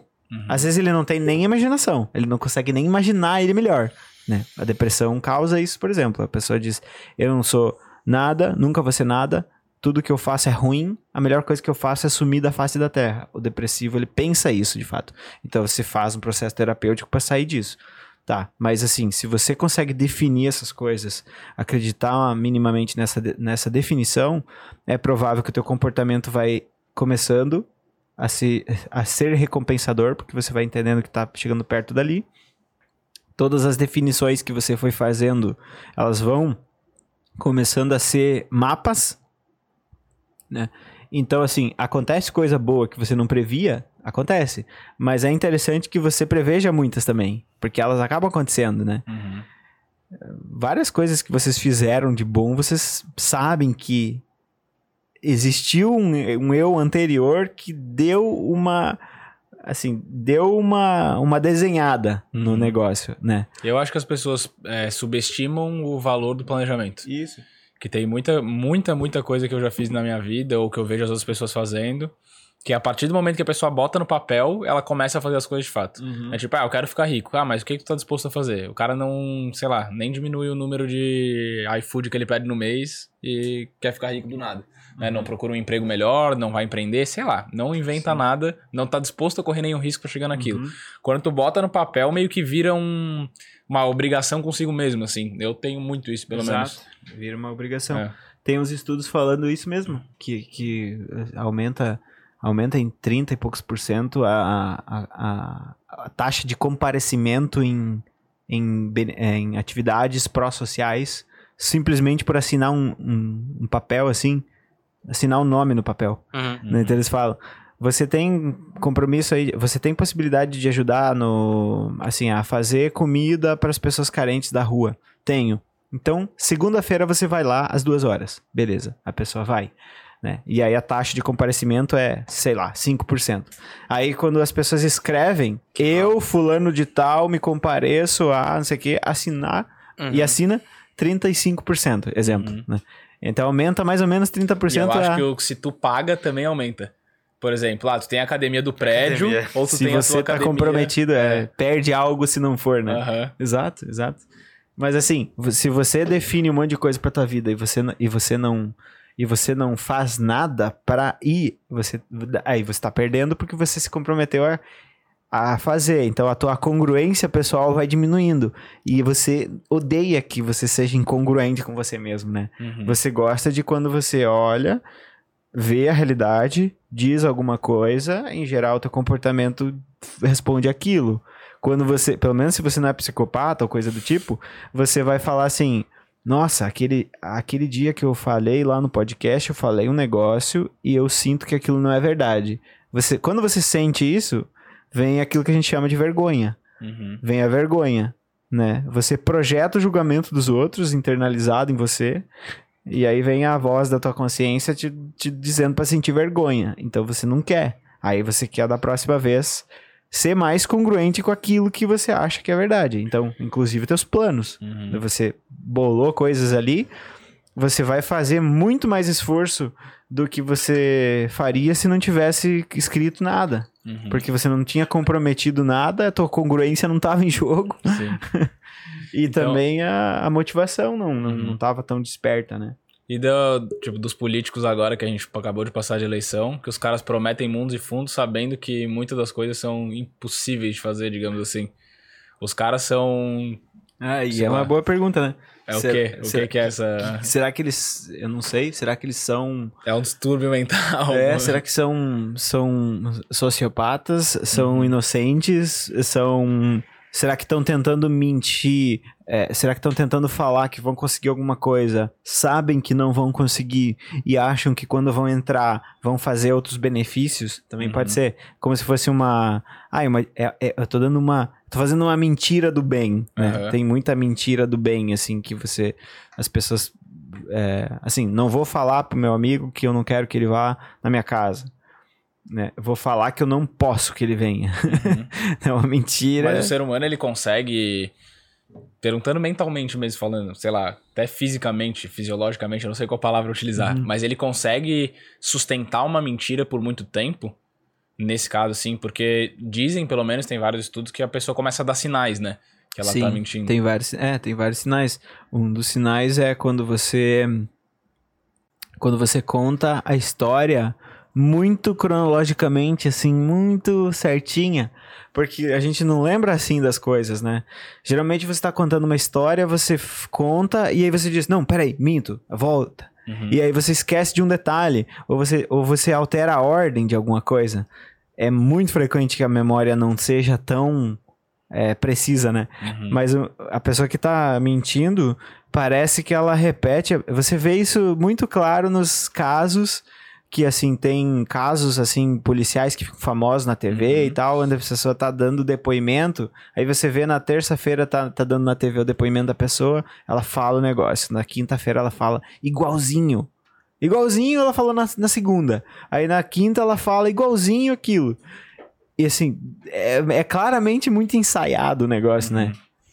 E, mas eu acho que é muito. É, é muito extenuante, sabe? Eu acho que é muito extenuante você sustentar uma narrativa falsa por muito tempo. Gasta muita, muita, muita energia. Você tem que ter uma hipermemória, Uhum. né? Se você começa a falar a verdade, você não tem que ter tanto, tanta pressão e tanta Precisão também. tenta assim, você não tem que estar calculando, calculando, calculando. Claro, você tem que saber o que você fala, etc, ter cuidado, mas você fala, eu acredito nisso aqui e isso é verdade. Beleza. Uhum. Então, você amanhã não acredita mais naquilo, mas você pode olhar e dizer: Ontem eu acreditava naquilo ali, era verdade pra mim, soava verdade, eu falei. Agora eu não acredito mais, mas você não se sente mal por isso. Aham. Você sente que você tá de evoluindo. ali, é. Eu mudei de Aham. opinião, eu cresci, eu entendi, eu, eu, eu, eu assimilei conhecimento. Mas e um cara que consegue, por exemplo, não sei se é possível isso, alterar a própria percepção da realidade pra passar a acreditar que a tua própria mentira é uma verdade. Ou isso daí já seria uma doença? Eu acho que a psicopatia você consegue até acreditar. Acreditar, não sei, mas o, o cara consegue, consegue sentir que aquilo ali. Ele consegue mentir de uma forma que parece que não, não tem nenhum. nenhum ponto assim daquela, daquela narrativa que é falsa. Ele consegue passar passar muito bem a impressão de que aquilo que ele tá falando é verdade, né? Ele tem uma habilidade de não não disparar as emoções que têm relação com essa incongruência. Ele não não dispara essas emoções. É como se o emocional dele que manifestasse essa tensão interna não não funcionasse, sabe? Uhum. Então ele é hiper, assim, hiper calculista no sentido de maquinar todo o cenário de forma, Uhum. é, de forma pró para ele mesmo, né? Uhum. E quando ele tá falando, eu acho que você, em geral, não consegue identificar, não, que ele tá mentindo. É muito difícil. Por isso que tem, tem, muita, tem muita psicopatia na população, mas você não conhece nenhum. eu, eu não conheço nenhum psicopata. Uhum. Mas tem 1% da população, se não me engano, alguma coisa assim. É... E a grande maioria da- deles é, é- são homens, né? Uhum. É uma coisa que é estatisticamente mais no sexo masculino. Tanto é que se você for ver es- estu- estupro, crimes assim, né, mais extremamente violentos ou, ou serial killers Estados Uhum. Unidos e tal, é muito psicopata, é muito é mu- muito homem, né? Muito, muito homem. Tem é, tem distúrbios que são que acometem muito mais homem, tem distúrbios que acometem muito mais a mulher. Esse é um assunto que eu acho bizarro, cara. Esse, esse, esse fato do calculismo e da frieza das É, pessoas pra fazer as não- paradas. Você não você nunca nunca anda por aí pensando que tá falando com alguém assim, né? Aham. É, e eu acho que outras coisas também, né? Tipo. É, muitos. Muito, essas pessoas, tipo, ah, seja um psicopata, um cara que estupra, um, sei lá, um pedófilo e tal. Tudo isso fica escondido, né? A gente Uhum. nunca imagina que é, sei lá, num conhecido Ah, ou sim. alguma coisa assim. Ah, grande parte dos, dos, dos abusos sexuais é, é cometida por alguém que é Uhum, próximo. aham. Muito, muito, muito. E tem como utilizar isso, bizarro. não os crimes, né? Mas a psicopatia, no caso, se ela for tratada, tem como transformar isso em algo benéfico? Ah, não sei. Não sei. É, eu não sei porque o, o meu contato com essa população é praticamente zero, né? Porque Uhum. eles não. Em geral, a pessoa que é. A pessoa que tem um distúrbio desses, de- desses de, de, de conduta antissocial, ela, ela, em geral, o, o psicólogo clínico nem sabe da existência desse cara, né? Uhum. Então, teria que ser, eu teria que saber disso estudando essa população de forma teórica, assim, mas eu nunca, nunca, nunca fui porque no meu trabalho, assim, de fato, não, não aparece, né? Uhum. Aparece às vezes narcisistas, né? Mas não é o narcisista calculista, frio e psicopata que Uhum. aparece na clínica. Na clínica aparece um tipo de narcisista que a gente chama de narcisista vulnerável, que é o cara assim que parece que é um coitadinho, sabe? Parece que é uma vítima, parece que que, que todo mundo tá em cima dele, fazendo tudo errado pra ele. Parece que tá todo mundo maltratando ele.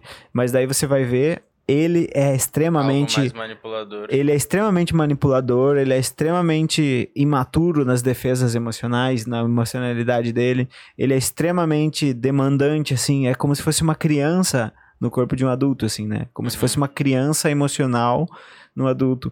E assim, tudo é pra ele, tudo, tu- tudo tem a ver com ele, tudo, tudo o centro é ele, e aí a pessoa tá sempre errada, e aí a pessoa tá sempre maltratando ele, e aí ele não consegue, e aí na terapia ele é muito demandante, ele é muito é, muito demandante, muito é, é, fala muito de, de que todo mundo tá é, inclusive o terapeuta, muito, muitas vezes não tá olhando para as necessidades dele. Mas então, é porque ele não vê, então, o que ele é, digamos muitas assim. vezes, é, muitas vezes ele é, é, é transtorno ele, de faz- ele te passa uma leitura diferente. Passa uma leitura. Você, que é, você pode atender é o dia cara um dia dele. ano. E você pode dizer assim, nossa, como a família desse cara é horrível, né? E, e aí você pode ficar muitas vezes numa, numa, num- numa posição terapêutica que não vai funcionar nunca, porque o indivíduo não vai trazer nunca a verdade, Uhum. porque ele não sabe a verdade, ele não sente que ele tá, de fato, prejudicando as pessoas. Ele, ele acha que ele que é o prejudicado. Entendi. Então ele não vê. Ele não vê. Ele é não porque- sabe é, que ele é Exato, um porque o transtorno de personalidade, ele é uma ele é uma ele é uma ele é uma uma, uma adaptação, é um- Uhum. a, a personalidade é o quê? É a forma como você responde ao mundo. Isso é a personalidade. A personalidade é quando você você tá numa atividade, ela acontece e você responde a essa atividade. Aí você vai medir os traços de personalidade e vai ver que tem características de personalidade. Pessoas que têm falha na personalidade, que seria o transtorno de personalidade, elas têm falhas nesse processo de resposta ao mundo, à adaptação. Então, por exemplo, transtorno de personalidade borderline, a pessoa vai estar sempre entendendo, realmente, de fato, achando com, com muita certeza que ela é que, que ela é assim muito descartável no relacionamento, que a pessoa vai trair ela, que a pessoa vai de fato sumir, ela acha mesmo isso. E ela acha mesmo isso independente das evidências que se mostram contrárias, né? É uma falha na percepção dela, ela não consegue entender que de fato aquela pessoa tá ali, não vai sair, não vai trair. A pessoa pode fazer é, muitas coisas, provar, né, mandar foto toda hora de onde tá, mandar áudio do lugar. Do, ah, o chefe tá mandando um áudio aqui para comprovar que eu tô no trabalho. Ela não acredita. Ela acha que o áudio foi mandado pelo chefe no outro dia, armazenado no celular e foi enviado no dia que ele estava traindo. Ela de fato distorce a realidade naquele momento. Isso que Por é isso- uma pessoa extremamente ciumenta. Extremamente ciumenta, por exemplo, a- a- o borderline se, se caracteriza por uma, um sentimento de abandono, de rejeição, um medo de abandono e de rejeição muito grande, e o esquema compensatório do paciente é, é ficar muito em cima do parceiro, né? Ficar muito, muito em cima, vigiando muito, cuidando muito, pedindo muito onde tá, hum, assim, onde que tá, me prova que tá aí. Não, mas eu quero falar com teu amigo, eu quero falar com a pessoa que tava lá, eu quero ir no bar e conversar com o cara pra ver se você tava lá naquele bar. Então Uhum. persegue muito. Mas assim, é porque ela entende que, que é, de fato ela precisa fazer aquilo. Ela acha que precisa fazer aquilo. Ela sente que aquilo que ela, aquela, aquilo que ela sente é real. Uhum. Ela sente que aquilo é real. Uhum. E aí depois ela pode até olhar e dizer que não faz sentido. Mas no momento, é como se o cérebro ligasse aquele processo todo emocional, desligasse os processos mais corticais e a pessoa ficasse tomada pelas emoções. Então, muitas vezes na terapia o sujeito vai identificar esses pontos de emocionalidade extremamente alta e vai dizer que naquele momento ele não lembrou nem que ele existia, que você existia como terapeuta. Nem lembrei de você, sabe? Nem lembrei que você existia. Nem lembrei das nossas conversas. Por isso que vai precisar, às vezes, de me- medicação para reduzir a emocionalidade, aumentar ah, neurotransmissores que regulam, que, que aumentam a parte mais frontal do cérebro, ou que deixam a pessoa mais calma, tipo a serotonina, né? Que aumenta, a pessoa fica mais calma, menos, menos emotiva. Mas ele não percebe, né, a pessoa não percebe de fato. E o transtorno, por exemplo, de personalidade narcisista, também, mesma coisa. Às vezes é uma mãe que cerca o filho, não deixa o filho fazer nada, porque vai machucar ela, entende? Você vai me machucar, e aí assim, você saiu, como é que você saiu sem me falar? Às vezes a mãe narcisista vai sufocar o filho e ela não vai nem perceber que ela tá fazendo isso, porque ela acha que tá fazendo o melhor que ela pode ou aquilo que ela precisa. Então ela, é uma- é- ela tem uma falha no processo de percepção do comportamento dela, e a falha é porque ela não consegue se adaptar ao ambiente de uma forma que a gente considera assim. É, é difícil dizer o que, que seria normal, mas uma forma que consensualmente a gente olha e diz: não, isso não tá legal, não tá funcional. Essa pessoa distorceu. né? Segundo a maioria das pessoas, ela distorceu. Mas para ela, não distorceu. Para ela, foi verdade que você quis machucá-la naquele momento.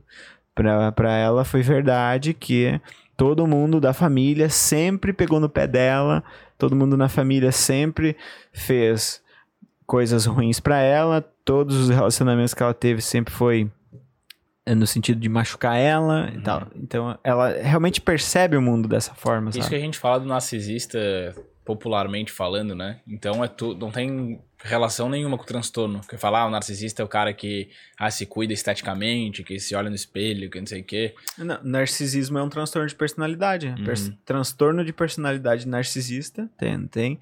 Mas assim, geralmente o que aparece na clínica não é o, narcisista clássico, que é assim, mania de grandeza, Uhum. sabe, grandioso, assim, o cara, eu sou o cara, eu sou não sei o quê, é tudo eu, eu, eu, eu, eu.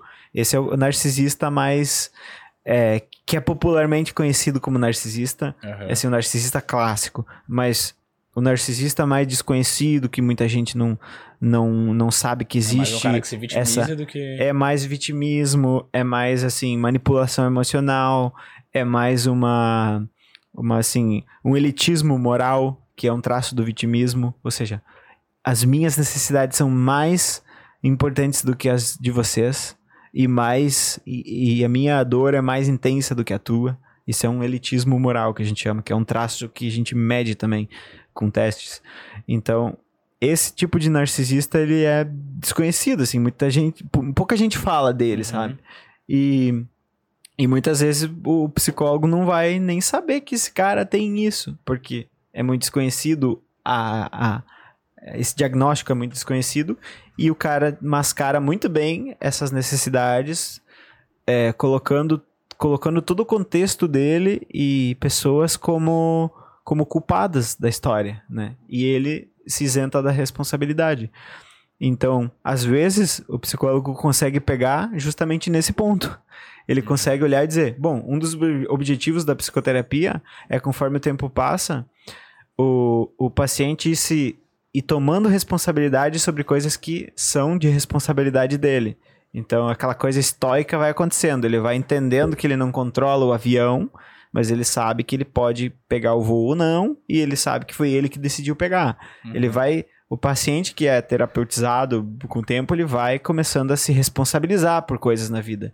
Mas esse paciente não. E aí você pega justamente nisso. Você olha e diz: "Hum, esse paciente eu atendi ele 30 vezes. E a primeira sessão foi igual à última no sentido de todo mundo ser ocupado, menos ele. Uhum. Aí você, opa, Ganhei dinheiro. não, mas isso é péssimo, assim, Puta, ó. imagina, teu trabalho Nossa. não deu certo. péssimo demais. Sim. Pelo menos, pelo menos para mim, eu, eu, eu fico agoniado, agoniado, assim, Imagina. quando, quando eu vejo que não, não esses- tem é, efeito, sabe, a Sim. psicoterapia. E esses transtornos, eles são, digamos, a gente consegue atenuar ou eles são curáveis, de fato?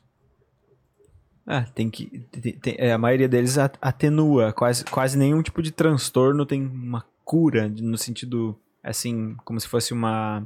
Sei lá. é, não sei que doença biológica que daria pra dizer que tem cura, mas assim. Terminou o sintoma, terminou a causa. Acabou, Uhum. não tem mais nada.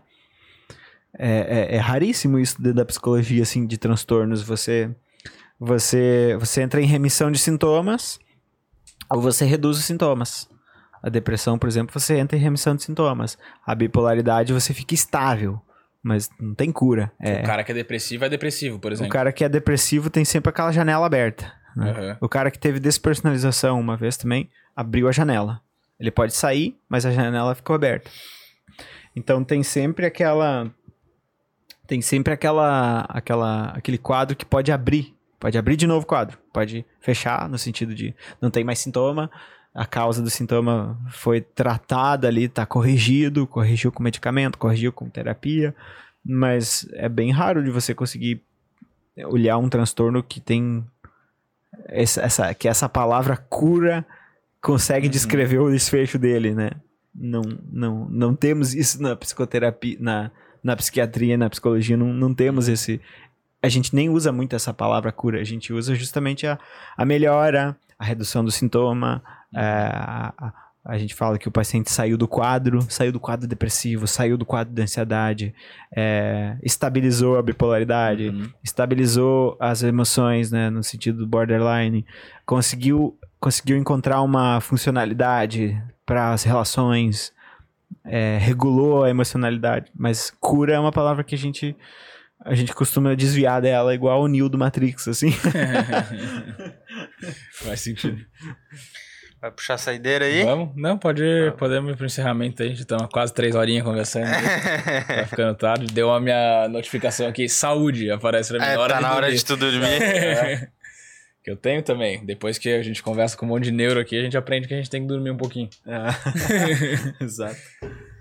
Ah, tem uma pergunta aqui, Will. Meu Deus, cara, olha a foto da pessoa. Puxei, puxei a pergunta.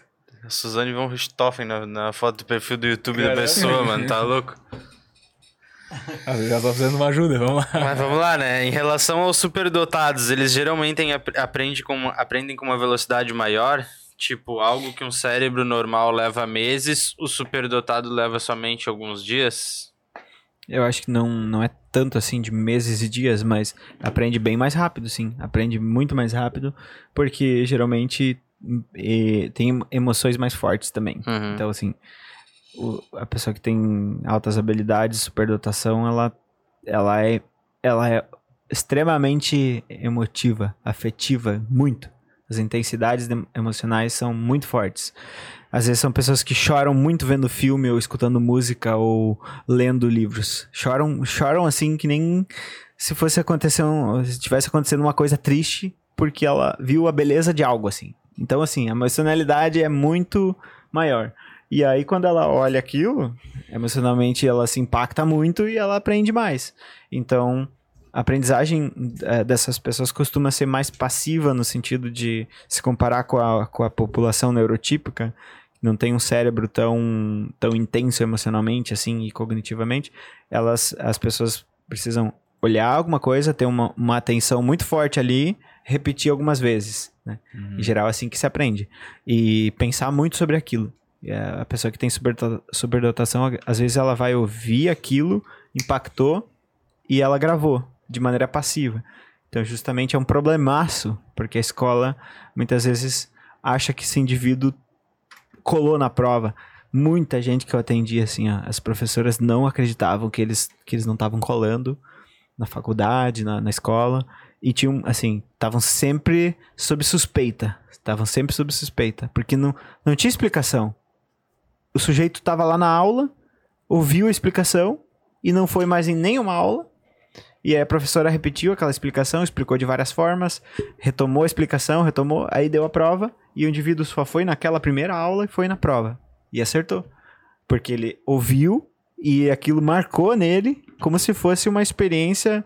ele- é muito interessante, eles têm a emocionalidade da- das coisas abstratas e dos conhecimentos como se fosse coisas que aconteceram com ele, sabe? Uhum. Então, assim, se o cara tá, por exemplo, lendo lá sobre a teoria econômica do XYZ, é como se ele estivesse falando com um amigo sobre uma coisa que eles viveram juntos. Então ele lê aquela coisa que é bem abstrata, bem teórica, e ele, e ele sente quase como se ele estivesse vivendo alguma coisa com alguém sobre aquilo, sabe? Uhum. É, é o jeito que eles contam, assim, sobre as, sobre as coisas, é, é, é assim, é, é bem... Assim, um, um paciente meu que eu tava falando, é, atendendo ele... Ah, e aí eu tava vendo lá a teoria do... A teoria da relatividade do Einstein, e ele contando sobre o Einstein, parecia que ele tava falando de um amigo, sabe?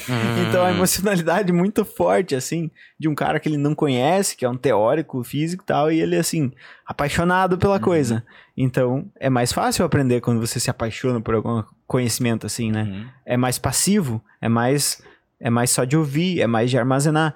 Só que daí tem o problema que você vai precisar ensinar esse cara a se esforçar, porque ele não sabe se esforçar, ele, ele pega as coisas meio no ar, ele, ele ouve, assim, como você não se esforça para lembrar das coisas que você fala pros teus amigos, né? Por exemplo, as- algumas coisas que a gente falou aqui da outra vez, vocês devem lembrar, Uhum. Né? Porque, assunto, porque tava social, tem- tinha contexto, e quando eu falei, vocês lembraram. Então, assim, vocês não precisaram sentar e ficar fazendo né? O que, que a gente falou com o Jean foi isso, foi isso. Vocês não precisaram fazer um esforço para isso. É assim que eles aprendem, superdotados. Eles aprendem sem esse esforço.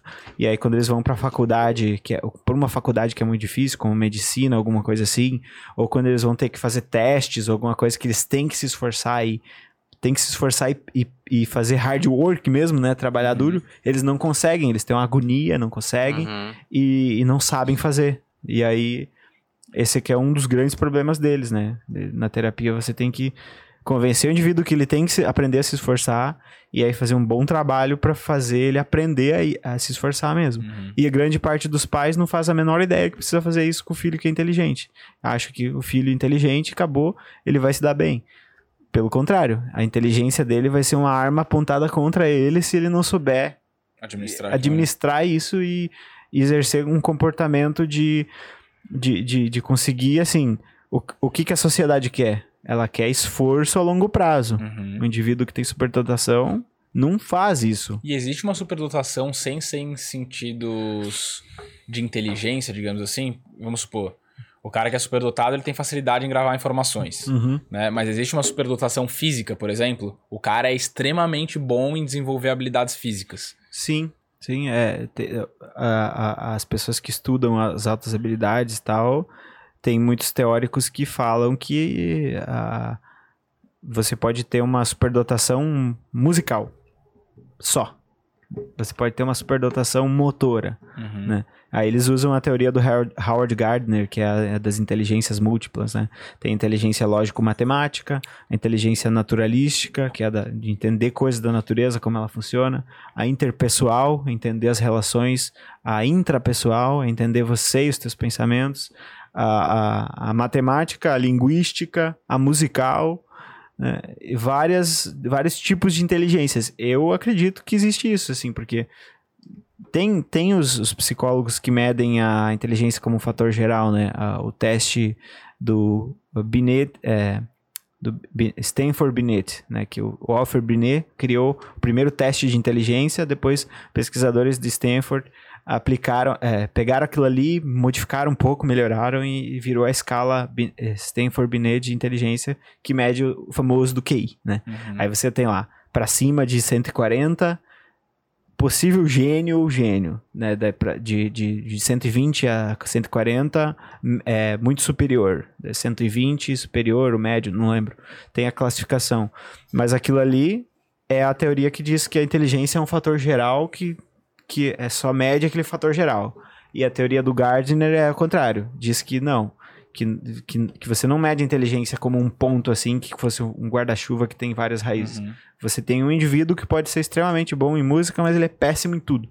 né? Eu acho que isso, eu acho que eu acredito mais nessa, porque, Pra mim faz mais sentido também. sei lá, tem, por exemplo, o- o- caras como como o Neymar, assim, você vê que o cara é um gênio motor, motor assim. Eu não sei se ele é inteligente também de outras formas, mas você vê que é muito despontado aquela característica no cara, Uhum. sabe? É muito é muito intensa. E o cara faz com natura... tipo, faz o que faz com naturalidade, né? Uhum. É, ele se esforçou bastante para aquele potencial se tornar consolidado, Sim, né? Mas é de fato, você pegar e ficar perto dele e, e- assim, pegar você com 20 anos, ele com 20 anos e vocês dois se esforçarem, é óbvio que ele vai Não ter chega. mais impacto, né? Uhum. Então, por isso que você tem que também ter um pouco de autoconhecimento para ver aonde que as tuas inteligências é, têm mais possibilidade de serem mais Uhum. utilizadas e, e as, as potencialidades que você tem saltarem mais pra fora, né? Não Uhum. ficarem tão e, só. essa, e essa superdotação, ela é uma coisa que atinge um percentual razoável da população ou é uma coisa muito pequena?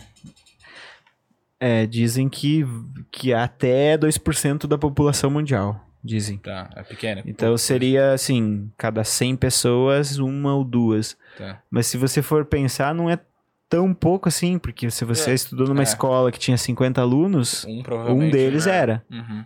E aí isso é bastante coisa. Por exemplo, na faculdade, nas turmas são maiores, geralmente tinha um lá perdido. Uhum. E ele não sabia o que era isso, e nem a professora Sim. sabia, nem os Eu colegas. perguntei isso porque muita gente, quando a gente conversou sobre isso outra vez, muita gente comenta, né? Aham. Ah, me descreveu perfeitamente, me descreveu perfeitamente. Mas eu acho que a galera. não, é sério, porque eu acho engraçado, mas é porque eu acho que as pessoas elas pegam uma característica específica que Aham, tu falou e ampliam isso pra ela como se ela fosse, tipo, tenta se enquadrar nisso, sabe? Sim. Porque as pessoas veem é. superdotação como uma coisa positiva e não é necessariamente, né? É, eu acho que é positivo se você tá. Vou pegar mais Se você, se você aprendeu, é, se, você, se você identificou isso. Se você identificou isso na infância, nossa, é, é um maravilhoso. né? Muito bom, porque você vai ter uma facilidade incrível de aprender várias coisas e de, só que daí você vai ter que ter também vai ter que ter tido um ambiente social muito estável. Senão você vai aprender muito, mas vai, também vai sofrer muito. Né? Vai ter muita. Vai ter muito trauma psicológico por coisas que outro indivíduo não ficaria traumatizado. Porque não sente tanto a emoção. Mas. O Camilo Mendes aqui per perguntou qual que é a forma certa de se validar essa superdotação.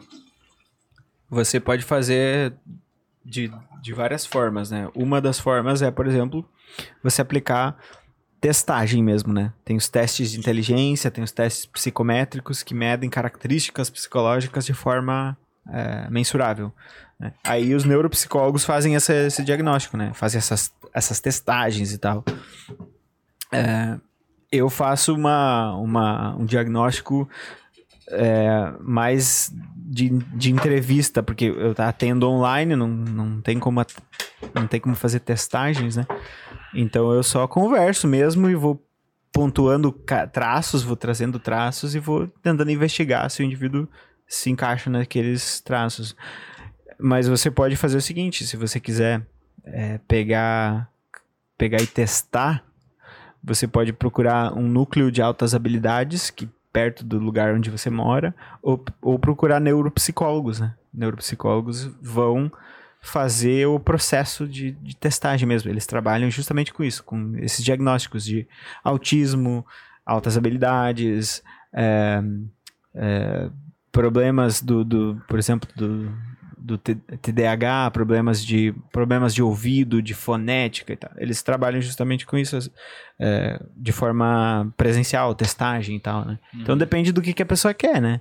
Às vezes a pessoa precisa, por exemplo, eu atendi um paciente que precisava pular a, a série. Ele, ele não, não tava mais aguentando assim, ele, ele tava muito, assim, uns 5 anos mais ou menos, ele tinha amigos de 5 anos, de 5 anos mais velho que ele, que que estavam estavam penando para acompanhar o raciocínio dele. Então, uhum. assim, o cara, por exemplo, o cara tinha 17 anos, tinha amigos de 23, e os amigos de 23 não conseguiam acompanhar o cara. Desculpa, é meu antibiótico. e aí, ele precisava, obviamente, pular, porque os caras de 17, muito menos, se os caras de 23 não estavam acompanhando os papos dele e tal. E ele precisava de uma de um laudo para para a escola, né? Aí depende da escola, por exemplo, algumas escolas vão querer testagem, teste de inteligência, etc. Uhum. Outras escolas vão, vão aceitar um laudo mais, é, mais clínico, né? Depende do que, que o cara quer. Se o cara, para que, que o cara quer esse, esse, esse atestado, né?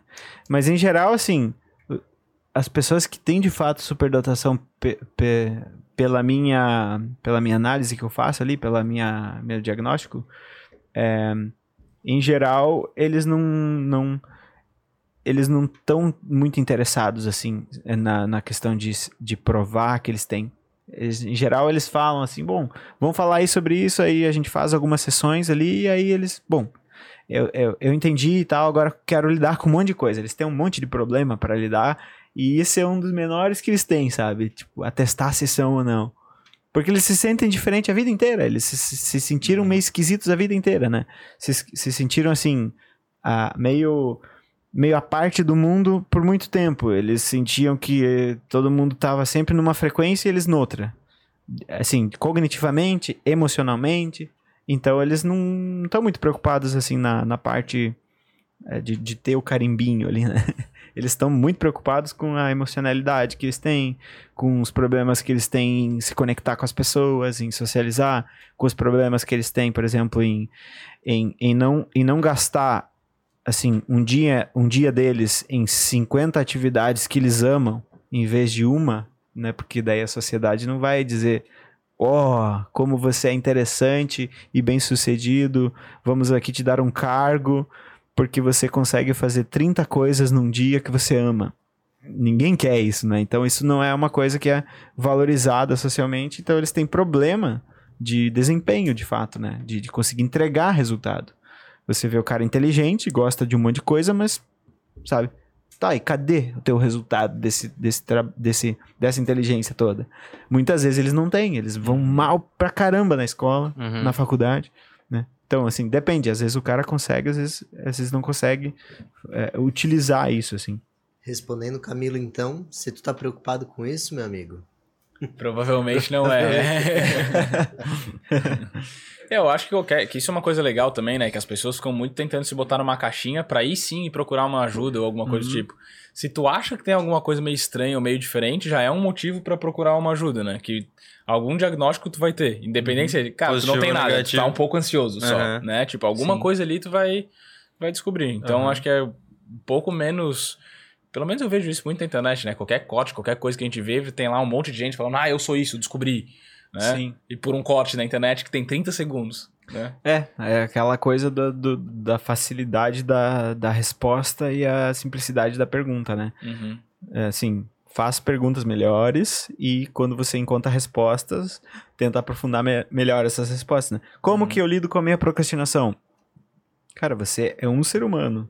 Você tem um ambiente, uma história, uma genética, Uhum. um social, uma possibilidade financeira de acesso a conhecimento.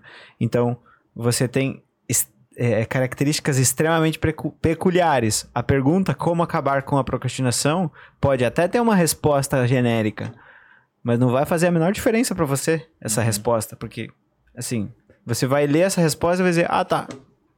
Eu tenho que encontrar eh, benefício nas atividades".